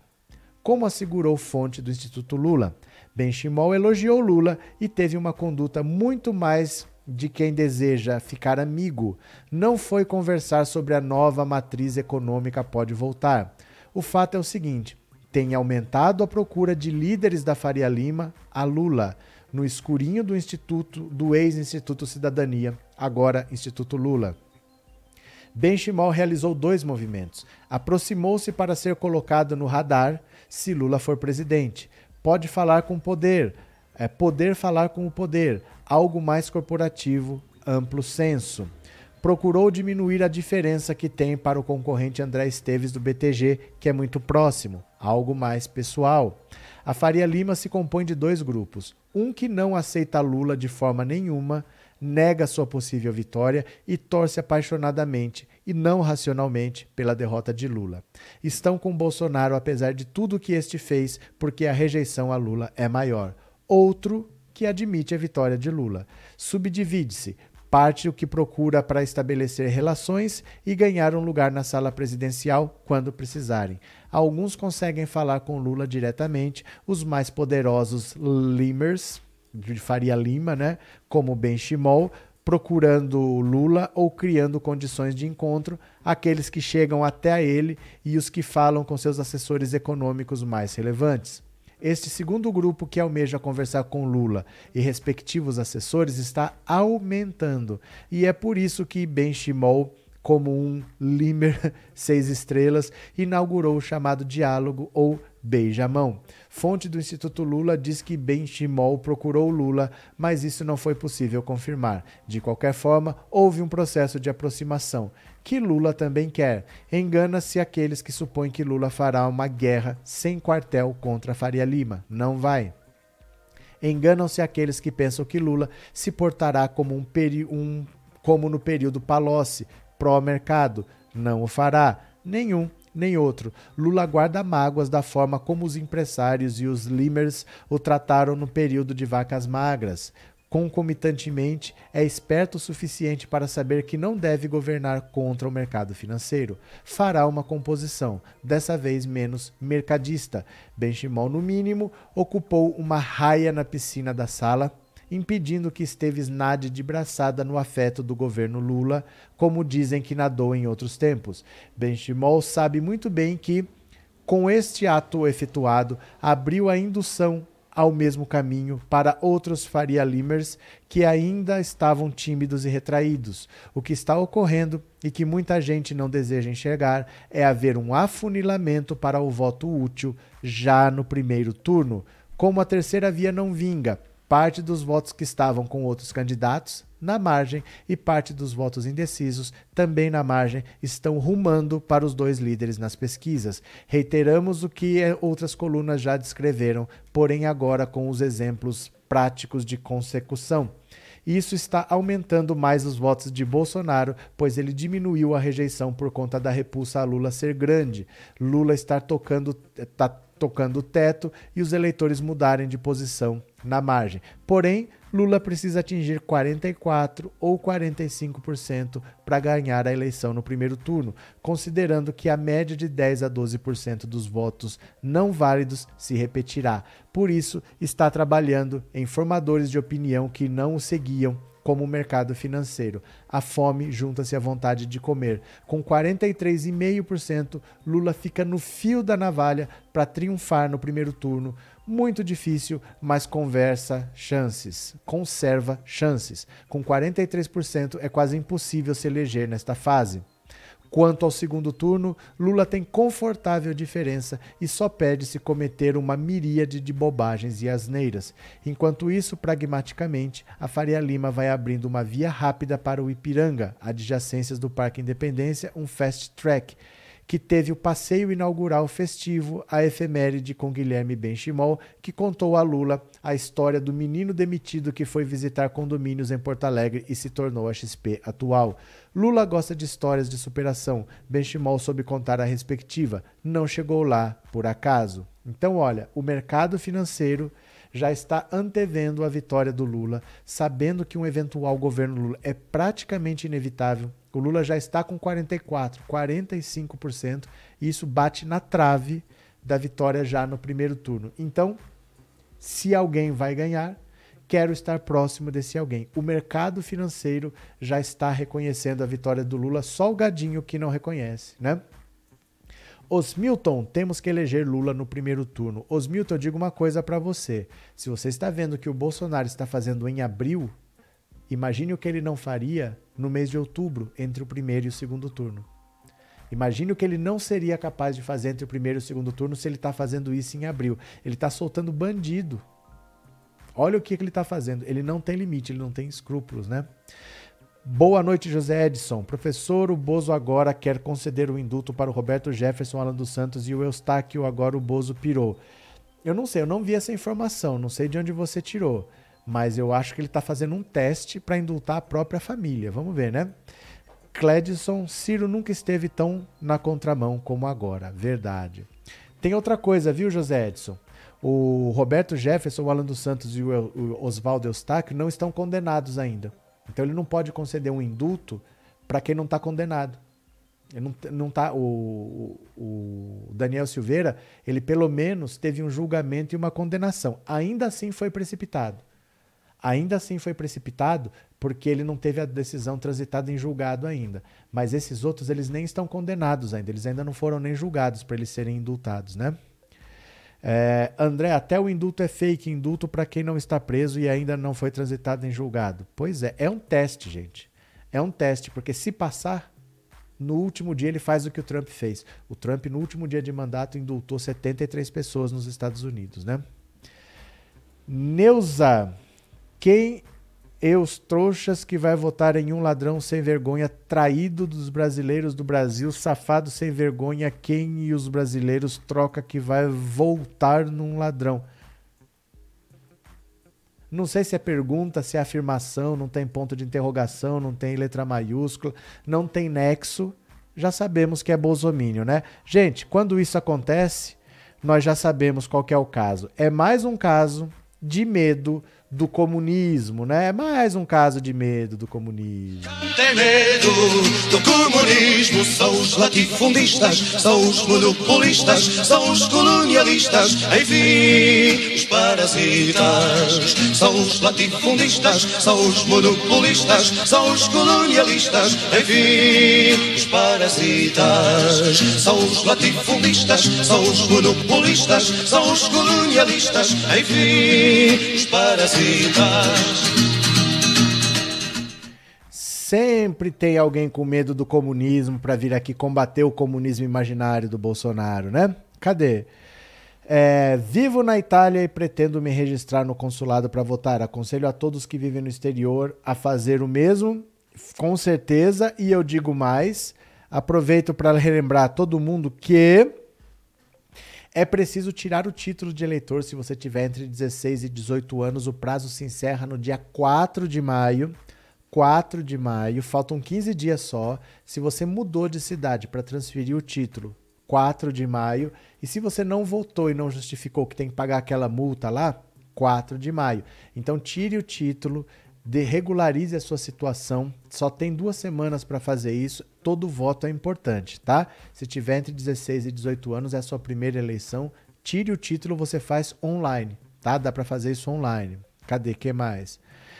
Mas é verdade que estar querendo está na live, live do João. Mas, gente, o canal dele é problema dele. O que, que vocês querem que eu falo de um negócio que eu não vi? De verdade, vocês querem que eu fale de um negócio que eu não vi. Lembre que quem viu isso foram vocês. Eu não posso falar de uma coisa que eu não vi. Né? Eu, eu sei o que eu tô falando aqui, eu não sei o que, que tá na live dos outros. Né? Como é que vocês esperem para eu comentar uma coisa? Você que viu e quer que eu comente, né? É, golpe dos youtubers bolsonaristas botar a cara de Bozo em chamada enganosa. Tubes estão com promessa de 20 mil. Não entendi nada. Cadê? TecBR, o pai precisa do mercado financeiro também com caráter. O país o país precisa do mercado financeiro também com caráter. Pronto, cadê? Portela Neto, vamos dar uma ipuada no Bozo, ele ainda não parecendo um homem-bomba. Gente do céu, vocês estão falando por enigmas? Eu não estou entendendo algumas coisas que estão sendo ditas aqui. São enigmas? Será que é isso? Agora, olha aqui, ó. Deixa eu pegar aqui, ó.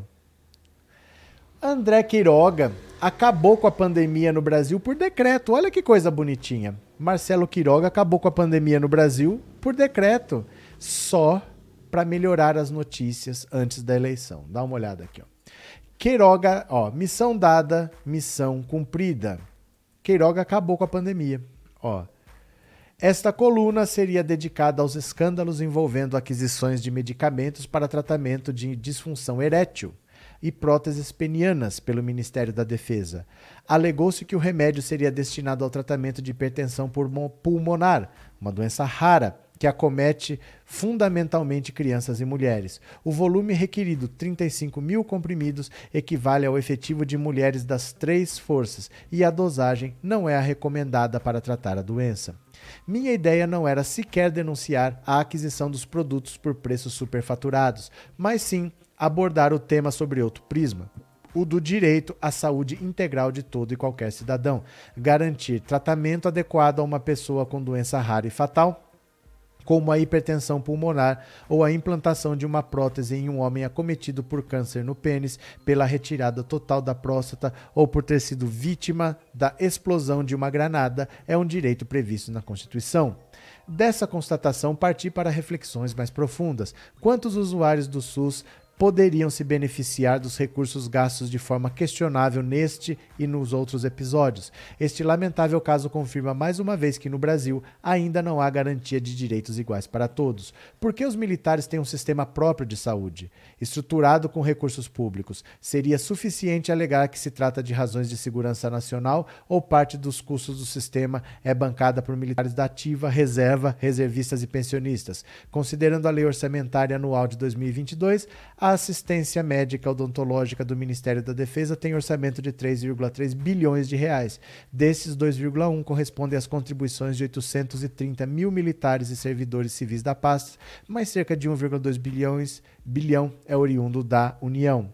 Eu pensava também sobre quando e como teremos um sistema único de saúde capaz de atender com qualidade e dignidade todos os brasileiros e de garantir a saúde como um direito universal e integral, promovendo a equidade. Foi aí que chegou o domingo de Páscoa e eu assisti ao pronunciamento do ministro da Saúde anunciando o fim da emergência de saúde pública de importância nacional por conta da Covid. Me senti obrigado a mudar o que havia escrito. Era, afinal de contas, a primeira vez que via o fim de uma pandemia feita dessa forma, contrariando as orientações das, da Organização Mundial da Saúde, da OPAS e do Conselho Nacional de Saúde, da comunidade científica do campo da saúde coletiva, da infectologia e de outras áreas. Foi uma decisão tomada de forma isolada, sem qualquer articulação com as secretarias estaduais e municipais de saúde. A diminuição de casos e óbitos no Brasil é uma realidade, mas a epidemia não acabou. Na semana, na semana epidemiológica passada, tivemos mais casos que nas semanas que antecederam a explosão de ondas anteriores por Delta e Omicron. Temos ainda 100 mortos com média móvel de 7 dias de óbitos. A declaração desconsiderou aspectos essenciais, como a alta capacidade do coronavírus de produzir mutações e o fato de 26% da população brasileira estar suscetível a desenvolver casos graves e óbitos por não ter tomado ou estar com doses incompletas da vacina. Não se pode ignorar que apenas 15,4% das pessoas que vivem no país de baixa renda tomaram pelo menos uma dose da vacina, gerando uma situação de insegurança sanitária em âmbito internacional. Só nas últimas 24 horas foram registrados óbitos por Covid em 66 países, com números expressivos na Rússia, Coreia do Sul e Tailândia. Percebi também que não há qualquer previsão de continuidade do manejo da Covid. Mais de 2,3 mil normas vigentes estão lastreadas na portaria ministerial que determinou a Covid como SPIN. Com a decretação do fim da pandemia, o país passa a ser conduzido por um ambiente de incertezas, insegurança jurídica e caos administrativo, como se dará a aquisição de remédios, vacinas e equipamentos, assim como a contratação de pessoal e até a telemedicina, que estavam baseadas na situação de emergência. Ao tratar solitariamente de um tema dessa envergadura, o ministro desrespeita o pacto interfederativo e coloca em risco a resposta sanitária local e internacional. Ao ouvir o pronunciamento, dei-me conta de que a maior autoridade sanitária brasileira estava a serviço de mais uma ordem inconsequente de Bolsonaro, que objetiva não somente tentar tirar da pauta eleitoral sua fracassada resposta à pandemia. Agora a missão está completa. Erraram no começo, fizeram tudo errado durante e, é claro, erraram também na saída. Então, olha, o Marcelo Quiroga, esse cidadão aqui, ele simplesmente acabou com a pandemia para não se falar mais de pandemia. Então ele foi lá e falou: olha, não existe mais estado de emergência no Brasil, nós não temos mais medidas especiais por causa da pandemia. Ah, agora acabou. Não tem mais Covid no Brasil. Ele assinou uma lei e acabou com a epidemia. Então agora ele espera que não se fale mais disso. Que tudo volte a funcionar, que as pessoas voltem a trabalhar e que a vida siga sem ninguém mais se preocupar. E se tiver uma nova variante chegando? Porque nós já tivemos queda e retomada, queda e retomada. E nós estamos no momento de alta. Pode ser que apareça uma outra variante e ninguém sabe. Todo o serviço federal, todo o aparato de saúde está desmobilizado a partir de agora, porque o ministro acabou em uma canetada com o estado de emergência pela pandemia, simplesmente porque o Bolsonaro assim quis, né? Ele pagou para o YouTube divulgar a live, mas a plataforma está entregando para os bolsonaristas. Quem pagou o quê? O que, vocês estão falando, gente? O que, vocês estão falando? Marco Aurélio, desculpe, sou gado, estou no canal errado, aqui é dos jumentos. Não sei se aqui é dos jumentos, mas se você é gado, você está no canal errado. Bom que a carapuça sirva para você. Edivar, todos os bolsomínios não acreditam nas pesquisas, mas é melhor aceitar que dosem menos Lula lá. Imagina que esse energúmeno vai aprontar nas eleições. Fico imaginando onde isso tudo vai chegar. Xandão de peruca. Cadê? Eva, Marciano se informe melhor, pois o projeto de água do São Francisco é do Lula. Dulce, aqui na Bahia, Porto Seguro, bolsomínios preocupados com o ato dos indígenas contra o desgovernante deles. Ai, a Nilson nunca se roubou tanto como agora. Aqui agora rouba-se e não se investiga. Esse é o nosso drama, né? Deixa eu pegar aqui o que mais aqui, ó. Sabe quem tá abandonado? Quem tá chorando, gente? Quem tá tristinho? Oh, sabe quem tá tristinho? Dá uma olhada. Milton Ribeiro, ministro da Educação. Fora do governo, a desolação do ex-ministro Milton Ribeiro. Um, o ministro do, do ministério que distribui barra de ouro para todo mundo. Demitido do MEC, Milton Ribeiro é pura desolação. Com a efetivação do ministro Vitor Godoy Veiga no cargo, Ribeiro perdeu o apartamento funcional. Ele queria continuar no imóvel, segundo um aliado, e está gastando o que não tem com advogados para se defender na justiça das acusações de montar um balcão de negócios na educação a partir do lobby de pastores evangélicos. Eu acho é pouco. Todo esse pessoal que entra no governo Bolsonaro vai gastar o dinheiro que não tem para se defender, porque assim que eles saem, o quem entra quer dizer que não tem nada aquilo que acontecia antes e vai fazer uma limpa. Então toda essa corrupção vai aparecer. com o ministro novo agora, a ideia não é proteger esse cara, não. Esse cara que se vire, ele que se defenda na justiça, ele que se vire. Já perdeu o apartamento, tá tendo que gastar o dinheiro agora com advogado, porque foi muito feio o que aconteceu no MEC, esse balcão de negócios, esses pastores que nem a bancada evangélica sabe quem são esses pastores. Onde que arrumaram essa gente aí para fazer negócio? Porque o Milton Ribeiro é pastor adventista. Ele é adventista, né? Não tenho certeza. Ele é pastor e ele arrumou esses caras aí para intermediar. Os, a própria bancada evangélica não conhece, então é uma coisa que pode estourar na mão dele, né? Marco Aurélio, esse canal tem muita gente assistindo, só ganha das lives do Lula. Não entendi nada, Marco Aurélio. É, Thelma, tenho receio, não podemos contar vitória, temos que ter paciência. Mas ninguém está cantando vitória, nós estamos olhando os números em que todos os adversários somados têm 46 e o Lula tem 45. Nós estamos olhando números, né? Cadê? É, Marise, a farra com o dinheiro público estava tão bom quem que esta quadrilha seja desmontada. Valeu! Jorge Adelson, ele diz que não tem, mas roubou bastante no MEC. É ele que se vire agora, né? Ele que se explique com a justiça. Deixa eu pegar mais uma notícia aqui para vocês, ó. Uh, cadê? Rosa Weber foi sorteada para ser a relatora da ação da rede que pede a suspensão do pedido do, do indulto do Bolsonaro. Isso aqui vai dar o que falar, dá uma olhada. Rosa Weber é sorteada relatora da ação contra o indulto de Daniel Silveira. A ministra Rosa Weber do STF foi sorteada relatora de uma das ações contra o decreto do presidente Jair Bolsonaro que concedeu a graça, um perdão ao deputado federal Daniel Silveira. O processo foi movido pela Rede Sustentabilidade. Como mostrou o UOL, desde o início da manhã, a oposição faz uma ofensiva jurídica para derrubar o decreto presidencial. Ao todo, três ações foram protocoladas no STF e no Congresso. Parlamentares elaboram projetos de decretos legislativos para sustar o indulto. Dentro do STF, o clima é de cautela. Ministros consultados reservadamente pelo UOL acreditam que o momento atual é de observar os próximos movimentos e que o tribunal deverá se manifestar quando for a hora, na maneira unificada. O STF não comentou oficialmente o, o, anúncio feito ontem por Bolsonaro sobre o indultado Daniel Silveira, condenado na véspera por 10 dos 11 integrantes do tribunal. Sobre os efeitos do indulto, uma ala da corte avalia internamente que o decreto de graça de Bolsonaro não impede a inelegibilidade ou a perda de mandato de Daniel Silveira, uma vez que o perdão vale apenas para a pena de prisão.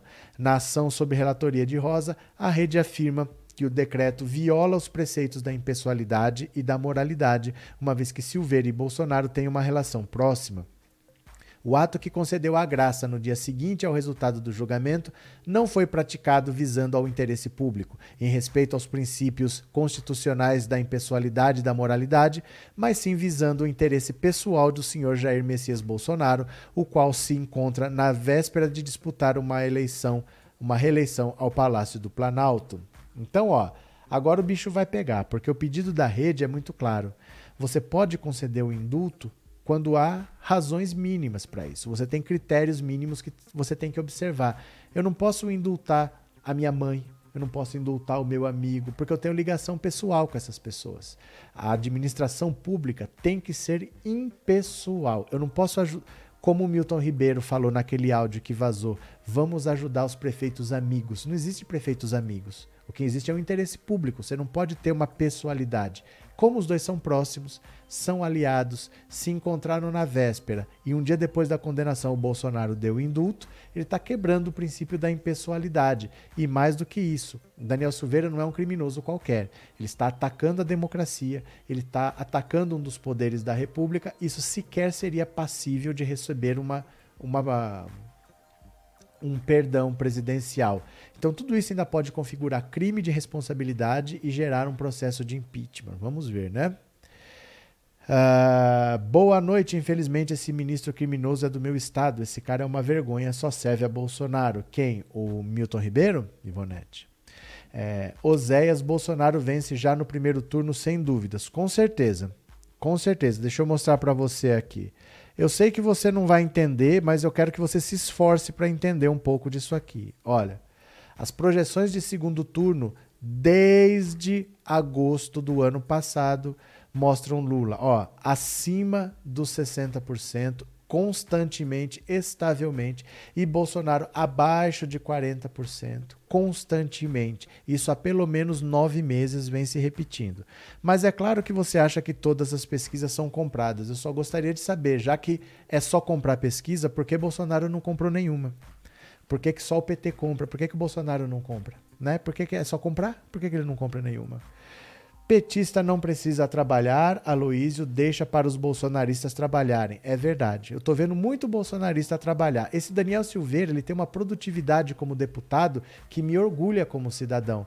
Me fala aí um projeto que ele apresentou já em quatro anos. Fala para mim. É, Elza, a hora está chegando, minha gente. É Lula na cabeça e no coração. Bozo não adianta espernear, Bozo nem tumultuar. Pronto. Os bolsonaristas trabalham muito. Me mostram um vínculo empregatício da família Bolsonaro em qualquer área que eu já estou satisfeito, viu? Cadê que mais? Olha como o Bolsonaro tomou a decisão, praticamente sozinho. Dá uma olhada aqui, ó. Bolsonaro tomou a decisão praticamente sozinho. Estou esperando algum vínculo empregatício da família Bolsonaro. Mostra para mim aí. Bolsonaro tomou quase sozinho a decisão que afaga evangélicos e militares. Jair Bolsonaro tomou a decisão de anunciar a concessão de indulto individual ao deputado Daniel Silveira na solidão de seu núcleo familiar. Nem o ministro-chefe da Casa Civil, Ciro Nogueira, nem o principal conselheiro político do ex-capitão foram consultados. O ministro estava curtindo o carnaval no Rio de Janeiro. Olha aí como trabalha, como trabalha quando foi pego pela notícia de surpresa, da mesma forma que os comandantes das Forças Armadas, o que indica que tampouco o ministro da Defesa, Paulo Sérgio Nogueira, a quem os comandantes estão subordinados, foi ouvido pelo presidente acerca da decisão que deu origem ao mais direto embate entre os poderes da República desde o início do governo Bolsonaro. Ao afrontar o Supremo por meio da tentativa de anular a condenação de Daniel Silveira, Bolsonaro e seus filhos Flávio e Eduardo, que se manifestaram no Twitter em defesa do deputado, o primeiro dizendo que o bem sempre vence o mal, e o segundo comparando o condenado a Jesus Cristo, sabiam estar agradando três dos mais importantes núcleos de apoio do ex-capitão: os bolsonaristas raiz, as lideranças evangélicas e os militares. Em comum, os três núcleos compartilham a visão de que o STF age para minar o governo Bolsonaro. Entre os generais que nunca se conformaram com a anulação das condenações do ex-presidente Lula pelo ministro Edson Fachin, é corrente o discurso de que o STF é um tribunal que livra Lula e prende um deputado com mandato. Claro, o Lula não disputou a eleição porque ele quis, porque o STF livra o Lula. Gente, esse pessoal é, é retardado, não é possível. Já para lideranças evangélicas, sobretudo das vertentes pentecostal e neopentecostal, o STF representa o bastião do liberalismo dos costumes que eles combatem. É a corte que libera o aborto de anencéfalos e defende o casamento gay. Sim, como tem que ser feito. A presença da primeira-dama, a evangélica Michele Bolsonaro, na live em que o presidente anunciou a sua intenção de indultar Daniel Silveira, reforça a influência que o segmento religioso teve na decisão presidencial. O apoio dos evangélicos hoje 31% dos brasileiros é fundamental para o candidato Bolsonaro melhorar seus índices de intenção de voto nas pesquisas. Já o suporte dos militares, se não tem o poder de mexer nos, nos ponteiros dos levantamentos, continua sendo como símbolo um ativo precioso. Juristas têm defendido em coro que, por razões técnicas e constitucionais, o indulto pretendido por Bolsonaro não passará. O senador Randolfo Rodrigues, líder da oposição no Senado Federal, já anunciou que entrará com um pedido de revisão do ato presidencial no Supremo. Na apreciação do pedido pelo colegiado do tribunal, Bolsonaro sabe que perderá de goleada, mas sabe também que, ao se jogar no chão e pedir pênalti, já fez o seu show para a plateia. Pronto, olha. Para quem não sabe, tem muita gente aqui que nunca esteve aqui. Este que vos fala, olha aqui o primeiro nome. Eu pedi a prisão do Daniel Silveira. Eu entrei com o pedido lá no STF. Eu pedi a prisão dele e hoje nós já entramos com um pedido para o, o Alexandre de Moraes suspender a concessão de indulto a Jair Bolsonaro. Nós não estamos aqui só para falar, nós estamos aqui para fazer alguma coisa por esse país e bandido tem que ir para cadeia. Senhor Daniel Silveira, o senhor cometeu crimes, o senhor tem que ir para cadeia. Gadinho goste ou gadinho não goste. Quem é o seu bandido de estimação? Conte para mim, né? É, Dionísia, Lula já está eleito e os bolsomínios colocando barreiras para não aceitar. Pois é, né? É um negócio triste isso. Celiomar, Lula foi sequestrado porque venceria as eleições mesmo estando no cárcere. Verdade. Deixa eu pegar mais uma notícia aqui para vocês. Cadê? Uh, agora aqui. Cássio Nunes Marques. Ele é o 1 do 10 a 1. Ele é o 1 do 10 a 1. Dá uma olhada aqui, ó. Solidariedade de Cássio a ministros por ataques a Daniel Silveira agravou mal-estar no Supremo. Ninguém olha para a cara dele. Ninguém olha para a cara dele. Olha. O voto do ministro Cássio Nunes Marques pela absolvição de Daniel Silveira causou um climão com outros ministros, e não apenas por ele ter sido o único dos 11 magistrados a votar pela absolvição do deputado. Na sessão, Silveira foi condenado a oito anos e nove meses de prisão e a perda dos direitos políticos. Ontem, o presidente Jair Bolsonaro concedeu perdão presidencial a Silveira, reavivando a crise entre o Executivo e o Supremo que teve seu ápice no 7 de setembro. A forma como Cássio defendeu seu ponto de vista também incomodou os colegas da corte. Primeiro porque, em seu voto, Nunes Marques se solidarizou com os colegas. Quero deixar consignada minha solidariedade com esta corte diante das aleivosias lançadas contra alguns de seus membros, o que ofende a instituição como um todo, disse o ministro. A frase foi vista como demonstração de que o ministro não se sente parte do tribunal. Você só se, só se solidariza com alguém se não sofre do mesmo mal, afirmou o ministro no dia seguinte à sessão.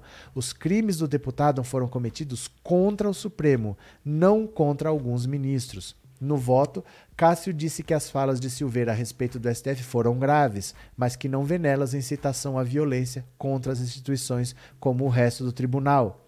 Em vídeos em suas redes sociais antes dos atos de 7 de setembro, Silveira exortou os seguidores a agredir ministros do STF, especialmente Alexandre de Moraes. O povo entre o STF e o agarre. É, o povo entre no STF e agarre o Alexandre de Moraes pelo colarinho dele e sacuda a cabeça de ovo dele e o jogue numa lixeira, disse o deputado num dos vídeos. Em outra passagem, o deputado disse que o STF não vai existir porque nós não permitiremos. Com o indulto, a tendência é que a torta de climão entre Nunes Marques e o resto do Supremo fique ainda mais apimentada. Gente, esse cara aqui, ó, às vezes você é novato num ambiente, é normal que você não esteja muito enturmado, que você não converse muito com os outros membros, é normal você ficar um pouco de canto. Mas com o tempo, você vai quebrando o gelo, vai se aproximando, faz amizade com um, que faz a intermediação com o outro, você se aproxima do outro e você vai conquistando o seu espaço. O Cássio Nunes Marques, ele é cada vez mais isolado, porque ele era, ó, tem o juiz de primeira instância, na segunda instância tem o desembargador, depois vem o ministro do STJ e depois vem o ministro do STF. O Cássio Nunes Marques estava buscando uma vaga no STJ, porque ele é da segunda instância. O Bolsonaro jogou ele direto no STF. Então os outros ministros consideram que ele não tem competência, que ele não tem experiência, que ele nem trabalhou o suficiente para estar onde ele está e nem levam ele em consideração. Porque às vezes eu vou votar e eu falo, poxa, eu estou pensando em votar assim. E você? Como que você pensa? Que que. Ninguém conversa com ele. Ninguém quer saber o que ele pensa. Ninguém leva ele em consideração. E depois de ontem, menos ainda. Porque ele se solidarizou com a corte, como se ele não fosse da corte. Né? É como eu, eu a minha casa desmorona, eu e minha mãe estamos na rua e eu falo, ô oh, mãe, eu me solidarizo com a senhora, mas não é ela que está sofrendo, eu também tô. Estamos no mesmo barco. Quando ele fala que se solidariza com a corte, é porque ele não se considera parte da corte. E a corte, de fato, está vendo ele cada vez mais isolado, mas não tem como pôr para fora. Então ele vai ficar lá 27 anos, até ele completar 75, sem ter contato com nenhum ministro. Ele vai chegar, vai passar lá dele, vai fazer as loucuras dele e ninguém nem conversa com ele. Vocês viram o voto da Carmen Lúcia? A Carmen Lúcia moeu, debulhou o André Mendonça rebateu um ponto, rebateu o outro, não concordou com o outro. O do Cássio Nunes Marques ela nem tocou. O do Cássio Nunes Marques foi pior do que o André Mendonça. Ela nem se deu ao trabalho de contrapor o Cássio Nunes Marques, nem tocou no assunto. Ela, se, ela teve mais atenção com o André Mendonça, que, vamos dizer entre aspas, errou menos, divergiu menos do que com o Cássio Nunes, mas que eles nem levam em consideração para nada. Ele falou besteira, ninguém nem tá nem aí. Ele fica lá, dá seu voto aí, vai para sua casa ganhar seu dinheiro, né? É, Alzira, antes de qualquer coisa, ele quer livrar o rabo sujo dele, porque se o Daniel for preso, pode falar muito do que sabe, só acho. Não, não é isso não, Alzira. O, André, o Daniel Silveira não sabe de nada. Ele não sabe de nada. Quem sabe é o Alan dos Santos. Esse o Bolsonaro está protegendo. Esse o Bolsonaro não está fazendo força para trazer de volta para o Brasil. Esse sabe. O Daniel Silveira não sabe de nada. Ele é uma besta quadrada. O que o Bolsonaro está fazendo é testar. Ele pode conceder perdão para quem ele quiser? Vai ficar por isso mesmo? Então, se um filho meu for condenado, no outro dia eu dou perdão. Se eu quiser soltar o, toda a cúpula do PCC, eu vou lá e dou perdão. Ele vai usar isso como ele quiser. Mas esse, Daniel Silveira não sabe de nada. Ele, ele é muito pequeno no bolsonarismo. Nilson, quem diria pro Bozo bandido bom é bandido solto? Bandido bom é bandido amigo meu. Né? Bandido bom é bandido amigo meu. Né? É, Lula, Maduro e Bolso Putin na prisão. Josivaldo, não faz o menor sentido o que você falou. Viu? É, o gravador ambulante acho difícil. Não, ele não, ele não sabe nada, não. Ele não, ele não é levado em consideração. Ele, Sara Giromini, Sara Winter, esses daí são os idiotas úteis. Não é porque a pessoa está próxima do Bolsonaro que eles estão no lucro. Quem estava no lucro de tudo é o Alan dos Santos. Esse cara sabe. Esse cara sabe. O resto não sabe quase nada. O resto não sabe, não. Nem o Roberto Jefferson sabe. É, Conceição, na minha opinião, os melhores votos foram do Xandão, do Barroso e da Carminha. Paulo Gonçalves, professor, tem alguma possibilidade do Bozo miliciano corrupto dar golpe com generais de pijamas? Não. Não. Não tem. Não tem muita possibilidade, não. Porque, gente, ninguém quer. É diferente. O Bolsonaro está lá para defender um governo neoliberal. O que, que é o neoliberal? É o governo que não interfere, é um governo que deixa o mercado funcionar, que privatiza, é o governo que deixa os empresários trabalharem, é um governo que não se mete na economia. Ele está lá, ele tem apoio para defender um governo neoliberal, não um governo totalitário. O que o Bolsonaro quer é exatamente o contrário do que o mercado financeiro quer, é o contrário do que os empresários querem. Ninguém quer um país fechado. O mundo hoje é globalizado. Eles querem um Estado que não intervenha. O que o Bolsonaro quer é exatamente o contrário, é um Estado que intervenha em tudo. Para isso, ele não tem apoio. Ele não tem apoio para implantar um Estado totalitário. Ainda mais um Estado totalitário comandado por uma besta quadrada. Ninguém banca isso. Precisa de dinheiro para dar golpe, precisa de empresário apoiar. Ninguém apoia isso hoje, não, viu? Cadê? É, o gado está revoltado e desesperado. Porque eles sabem. Eles falam que não acreditam em pesquisas, mas eles não falam por que, que as pesquisas são compradas. Por que, que o Bolsonaro não compra uma, então? Porque todas dizem a mesma coisa. Todas colocam Lula na frente, mas todas são compradas. Por que, que o Bolsonaro não comprou nenhuma, então, né? Cadê? É, é Lula, disse a Elza. É, bozoiada louca para visitar Daniel Silveira, estrela. Cássio Conká é um indício de mediocridade jurídica e pessoal, coitado. Ele não tem tamanho para estar lá. Ele não tem tamanho para estar lá, de verdade. Ricardo, boa noite, Ricardo. O Cássio Nunes provou que realmente é um capacho do Bolsonaro, mas ele é um capacho desqualificado. Porque se ele fosse um capacho, mas que pelo menos entendesse de lei, mas pelo jeito nem isso. Ele não tem nem conhecimento para estar ali. É como se fosse qualquer um de nós aqui, ó, ó, senta lá, julga qualquer coisa aí. Ele parece que é um cara que nunca entendeu de lei. Ele, ele além de ser capacho, ele é completamente despreparado, né? Abraço, Ricardo. Cadê que mais? Maria Augusta, acho que você está enganado, professor. Eduardo ou acompanhou, deu força como se dissesse. Cortou. Cortou. Isso não quer dizer nada. Isso não quer dizer nada. Gente, Daniel Silveira está sendo usado. Eles querem o Daniel Silveira como um mártir. Não quer dizer que eles estão preocupados com Daniel Silveira. Dane-se. Eles querem fazer um teatro. Eles querem dizer que estão lutando contra o STF. Por acaso é o Daniel Silveira. Por acaso. Os outros não foram julgados, não poderiam ser os outros. Se fosse a Sara Giromini, eles estavam abraçando a Sara Giromini, mas ela não foi julgada ainda. Então só é o Daniel Silveira, porque o julgamento que foi marcado primeiro é o dele. Mas a briga é com o STF. Por acaso é o Daniel Silveira. Vocês acreditam muito fácil em fotos, hein? Ainda mais sendo postada por Eduardo Bolsonaro. Elias, Lívia, será que o gado vai sair do Brasil com a derrota do Bolsonaro? Não.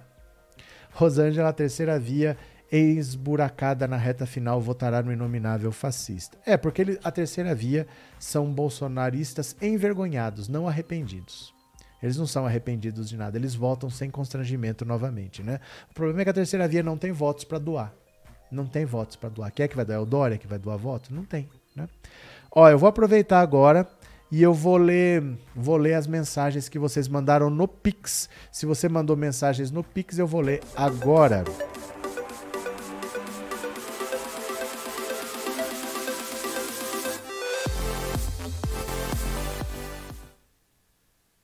Pronto, tô abrindo aqui o aplicativo. Se você mandou uma mensagem no Pix, vou ler agora. 14997790615, esta é a chave Pix. Vamos lá, se você mandou mensagem, aqui vai. Olha. Opa. É, pequena contribuição de coração, Wanda Rosa de Oliveira. Obrigado, Wanda. Obrigado pela colaboração. Hoje teve uma colaboração, mas eu sei que é de coração, então é muito bem-vinda. Obrigado por tudo. Missão cumprida. Eu agradeço a todo mundo que participou. Um grande abraço a todos. Amanhã de manhã tem live, de manhã e às 19 horas. Valeu? Obrigado a todo mundo. Um beijo grande. Até mais e tchau. Valeu. Obrigado.